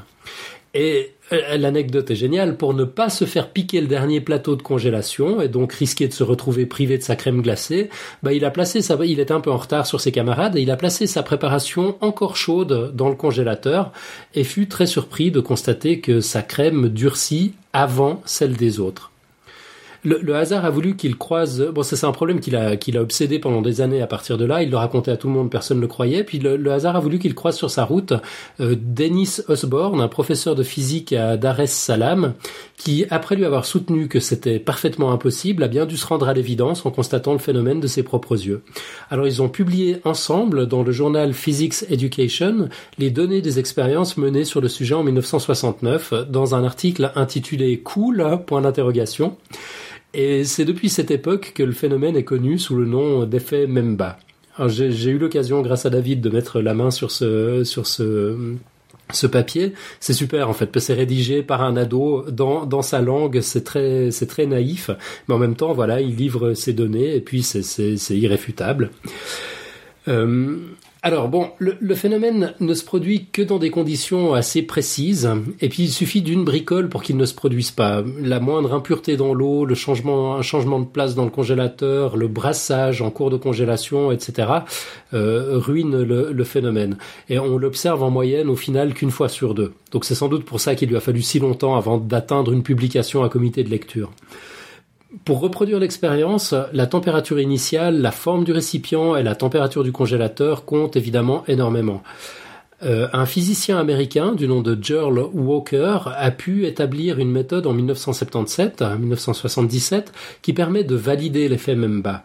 À mesure qu'on augmente la température initiale de l'ensemble récipient-eau, la durée pour la, durée pour que l'eau atteigne 0 degré dans un congélateur commence par augmenter avec la température initiale, passe par un maximum et puis diminue. Euh, alors 50 millilitres d'eau dans un bécher de 8,2 cm de diamètre atteignent 0 degré en 25 minutes pour une température initiale de 25 degrés, en 32 minutes pour une température initiale de 63 degrés, donc c'est un peu plus longtemps, mais enfin par rapport à la différence de température, euh, il y, a déjà un effet très surprenant là, et en 27 minutes euh, pour une température initiale de 80 degrés. Donc dans, ce cas, l'eau à 80 degrés refroidit plus vite que de l'eau à 45 degrés. Et dans d'autres conditions, l'effet est beaucoup plus spectaculaire. On peut voir de l'eau à 70 degrés gelée plus vite que de l'eau à 4 degrés. C'est évidemment beaucoup plus impressionnant, mais c'est plus difficile à reproduire. Ça marche parfois, mais pas à tous les coups. Alors, quelles étaient les pistes explicatives de ce, fameux effet? Euh, faut dire que ce pas les explications qui manquent dans ce cas. Les, hypothèses fusent depuis les années 60, enfin même avant, on l'a vu avec Descartes. Euh, le, problème jusqu'à tout récemment était de savoir laquelle de ces hypothèses était la bonne. C'est un problème pour lequel on avait trop d'explications en fait. Alors, alors voici les principales de ces explications. La première, c'est l'évaporation. Il y aurait moins de liquide à refroidir, euh, tout, simplement. Euh, et le phénomène subsiste en, milieu clos, ce qui rend quand même l'hypothèse difficile à défendre il y aurait la présence moindre de gaz dissous dans un liquide chaud. Il y aurait un phénomène de convection qui accélère les transferts thermiques. Alors pour rappel, la convection, c'est le phénomène qu'on observe dans une casserole d'eau bouillante où on peut voir se déplacer spontanément euh, des, petites bulles. On voit ces, colonnes qui, montent sur les bords. Euh, donc c'est un brassage entre les zones les plus chaudes, c'est-à-dire le fond de la casserole, et les zones les plus fraîches, euh, la partie en contact avec l'air, qui, qui, qui, provoque ce, ce, phénomène, ce mouvement, ou alors ça pourrait encore être un effet euh, dit de surfusion, c'est ce fameux phénomène qui permet à un liquide de rester solide, euh, un liquide de rester liquide jusqu'à moins 6 degrés, pardon, et de se solidifier d'un coup au moindre petit choc. Alors bon, évidemment, on ne pouvait pas en rester là, avec euh, toutes ces hypothèses sans savoir laquelle était la bonne. Alors la Royal Society of Chemistry, une société savante britannique, a lancé en juin 2012 un concours invitant euh, les chercheurs, enfin invitant tout le monde finalement, à, proposer des explications au phénomène. À la clé, un prix quasi symbolique de 1000 livres euh, sterling euh, alors ce, concours a, connu un succès absolument inespéré. Il a compté pas moins de 22 000 contributions. Et puis le, vainqueur a été annoncé tout récemment, c'était le 10, le 10 janvier dernier, euh, par Erasto Memba lui-même. Il s'agit donc du doctorant croate euh, en, en, chimie, Nicolas Bregovic. Alors ce dernier a commencé par examiner systématiquement chacune de ces hypothèses. Il a d'abord écarté la piste de l'évaporation. En effet, en fouillant un petit peu dans la littérature scientifique, il a déniché des comptes rendus d'expérience, pardon, des comptes rendus d'expérience consistant à peser les échantillons avant et après congélation, euh, il s'est aperçu que la différence n'excède jamais 3% et il en faudrait bien plus pour valider cette hypothèse, pour des raisons que le chercheur explique en détail à la page 4 de son papier, euh, accessible en PDF depuis le, mini-dossier euh, que, que vous trouverez sur le site. Il a ensuite écarté la piste de la présence moindre de gaz dans l'eau chaude, qui, dans les grandes lignes, supposerait une différence de viscosité de l'eau selon sa teneur euh, en divers gaz. Euh, il indique qu'on sait depuis les travaux d'un certain Oswald en 1903 que ce n'est pas le cas. Là aussi, vous trouvez tous les détails dans son, papier si ça vous intéresse d'approfondir. Euh, Nicolas Bregovic a ensuite examiné la piste de la convection, Lorsqu'on place un récipient plein d'eau chaude dans un environnement froid, l'eau adjacente au bord du récipient va refroidir rapidement tandis que l'eau au centre du récipient va rester chaude. C'est ça qui va créer un mouvement ou un gradient de température qui va produire un transport de chaleur par convection. Et plus le gradient de température est élevé et plus la convection est exprimée et plus le refroidissement est rapide. Et donc tout, ça, il l'explique en détail dans son papier. Comme la viscosité de l'eau augmente de manière exponentielle avec son refroidissement, bah, ce flux convectif se met en place d'autant plus facilement que la température est élevée. Et une fois le mouvement mis en route, bah, il se poursuit même à basse température jusqu'à solidification. Euh, donc, on, quand on évoquait rapidement euh, la problématique la semaine dernière, Robin faisait remarquer que l'eau chaude à un moment doit passer par la même température que, l'eau froide, donc c'est surprenant que à partir de ce moment ça, aille quand même plus vite. Bah oui en fait, euh, parce que ce flux convectif est, mis en place à haute température et puis à moins qu'on interrompe le mouvement, bah il, continue. Euh, donc l'eau qu'on placerait à cette température-là n'est pas dans la même situation euh, en fait dans le congélateur.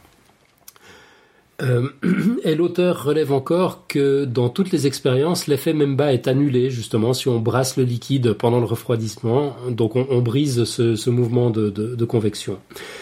Euh, donc là, il, tenait une piste. Mais en bon scientifique, il est quand même allé jusqu'au bout. Il a examiné la dernière piste, celle de la surfusion, euh, la qualifiant de plus problématique que les précédentes, encore en termes de reproductibilité. Pour faire court, hein, pour ce que j'ai compris du papier, lorsqu'on on observe l'effet même bas, euh, on assiste parfois à une surfusion et parfois pas du tout. Et il semble qu'il n'y ait absolument aucune corrélation euh, systématique entre les deux phénomènes. Donc, en toute logique, Nicolas Bregovic conclut que l'effet de convection est la plus vraisemblable des explications au phénomène, même s'il admet que le mystère est malgré tout encore pas complètement résolu pour autant, euh, ce qui euh, l'étonne pas du tout, euh, est, compte tenu des autres aspects surprenants de cette petite molécule un peu magique en forme de boomerang qu'on appelle un peu platement l'eau. Voilà, son, papier finit sur une note tout à fait poétique. Et puis en bonus, vous trouverez dans, dans le, mini dossier euh, relatif à ce quiz, la vidéo euh, de Nicolas Bregovic où il annonce ce qu'il va faire euh, avec les 1000 livres sterling qu'il a gagnés avec le montant du prix. en, en l'occurrence, passer un peu de bon temps, aller aller skier. Enfin, il a des projets plutôt sympas. Euh, voilà, je dois encore vous signaler que Lucille nous a fait une illustration pour, euh, pour fêter ça, donc précipitez-vous euh, sur le site. Alors pas juste maintenant au moment du live, parce que bien sûr j'ai oublié de la publier, mais d'ici d'ici quelques minutes, et puis au moment où vous entendrez le podcast, tout ça sera, sera disponible sur le site. Il y a deux pingouins, c'est super mignon et très rigolo. Ouais, c'est adorable, comme, comme toujours. Voilà, bah du coup, euh, ce, mystère étant résolu, je vous propose qu'on lance un nouveau quiz. Tu, le lances, David? C'est moi qui le lance? Ouais, vas-y. Contrairement aux femmes, les hommes pensent au sexe toutes les 7 secondes. Un faux ou un tox? Alors, réponse si tout va bien lors de notre event du 23 mars, qui portera un petit peu sur, sur la question. Euh, donc si vous voulez participer cette fois, faites vite, parce que vous n'aurez pas beaucoup de temps juste euh, deux semaines à partir du, du, moment du lancement. Euh, comment est-ce qu'on fait pour participer, David? Ben, Ne soyez pas timide, euh, on se chargera de l'explication et pour participer, eh bien, vous pouvez participer sous forme de commentaires écrits ou audio sur le site de l'émission www.podcastscience.fm. Du coup, je t'ai piqué ta ligne, je me suis trompé. C'est pas grave, je profitais pour rappeler le, le quiz, donc le nouveau quiz. Donc, contrairement aux femmes, les hommes pensent au sexe toutes les 7 secondes. Info ou intox euh, donc il est temps de passer à la, à la quote de la semaine. On précipite un petit peu la, fin là parce que l'heure tourne. Euh, elle nous a été proposée par Alefto de la Réunion. Alors elle est en anglais. Je l'ai dit. David, t'essayes de, de la traduire? Euh, Ouais, ça marche. Ok, allons-y. If you don't make mistakes, you're not working on hard enough problems. And that's a big mistake. Si vous ne faites pas d'erreur, c'est que vous n'êtes pas en train de travailler sur un problème suffisamment dur et important. Et ça, c'est une grosse erreur. Ouais, eh ben, je l'aime bien. Elle est de Frank Wilczek, je suppose que ça se prononce. C'est un physicien américain, euh, co-lauréat du prix Nobel de physique en 2004 pour ses travaux sur l'interaction forte. Donc c'est une autorité en matière de problèmes difficiles. Alors on va enchaîner avec les plugs et annonces euh, de l'émission. Ouais, bon, on va aller, on va aller très vite. Hein. Euh, donc juste rappeler, euh, c'est désormais une tradition, puis on va vous casser les pieds au moins jusqu'au 22 mars avec ça. Vous, vous rappelez notre notre event, notre soirée radio dessinée le samedi 23 mars à Paris, à l'espace des sciences Pierre-Gilles de Gênes. donc début des, des festivités sur place à 18h. Euh, le live sera transmis à partir de 18h30 uniquement. Ce sera l'occasion de coller des visages sur nos voix, de découvrir le visage de Lucille qui fera le déplacement de Gênes spécialement pour vous, euh, de faire la connaissance de Jonathan du podcast Voyagecast, auditeur de la première heure et qui lui va faire le déplacement de Berne exprès aussi. Voilà, donc si, le message n'est pas clair, on, vient de toute l'Europe pour cet événement. Donc si, si vous êtes dans les parages, vous n'avez pas l'excuse, il faut absolument venir, on vous attend. On y parlera d'amour, pour inaugurer euh, la nouvelle expo euh, de, de l'espace des sciences Pierre-Gilles de Gênes euh, qui parlera de chimie. Donc la soirée, pour rappel, s'appellera L'amour est dans la pipette. On parlera neurosciences, phéromones, animaux lubriques avec Pierre Kerner, Viagra féminin, filtre d'amour, mathématiques du mariage. Le tout illustré en direct et entrecoupé de mini-interviews des dessinateurs de Strip Science, qui sont des gens épatants. Vous trouverez tous les détails sur notre site www.podcastscience.fm et vous pouvez vous inscrire sur Facebook. Il y aura, il y a le lien sur le, sur le site et sur Google+. Voilà, et vous devez inscrire vos parents, vos enfants, vos amis, voisins, animaux de compagnie, Et vos voisines qui bossent dans le nucléaire. Exactement. Je sais que vous en avez. Ouais, ouais, on accepte aussi les pro-nucléaires. Tout le monde, il n'y a pas de souci. voilà, si, sinon rapidement encore vous signaler euh, deux nouveaux épisodes euh, dans les podcasts euh, de, de la famille chez David. donc un 12 minutes de d'abord qui, qui bat un record cette fois, qui dure 70 minutes. Ouais, c'est un tout petit peu plus long que 12 minutes 2, mais... Chut. D'accord, on n'en dira pas plus. qui était avec... Minutes, ouais avec Quentin justement. Euh, donc c'est déjà une discussion sur sur le nucléaire, super intéressant. Je crois qu'il y a, c'est assez complémentaire avec ce qui s'est dit ce soir. Donc euh, même si vous avez voilà, si vous avez écouté podcast science, euh, c'est pas une excuse. Précipitez-vous sur 12 minutes 2. Et puis, bah, dans, dans, un registre plus récréatif, hein, on va dire, spoiler alerte, sur, euh, sur, quoi cette fois? Sur le sixième sens, euh, le film de Night Shyamalan. Est-ce que j'ai prononcé correctement? Non, je suis incapable de le prononcer. Dans, dans Spoiler Alert, j'ai quelqu'un pour le, pour le prononcer pour moi. Ouais, il n'est pas fait pour être prononcé, ce, ce nom-là. Donc, euh, ouais, c'est le film à spoiler par excellence, en fait. Là, vous, avez, vous, vous, êtes amusé, quoi. Oui, oui, oui, on spoil méchamment Sixième Sens. Voilà. Mais, mais, mais écoutez-nous comme. ouais, puis bon, ça, ça démarre très fort. En fait, si vous aimez pas les spoilers. Oui, non, alors, si, si, jamais vous aimez pas les spoilers, faut, faut pas. Euh, votre compte est réglé dans les 30 faut secondes. pas lancer le podcast, en fait. Ok, et puis bah on va en rester là pour cette semaine. Je propose qu'on zappe notre petit rituel de, de fin d'émission. Euh, le, le, message de toute façon est clair. Si vous nous aimez, partagez massivement, aimez-nous, faites-le savoir, on compte sur vous.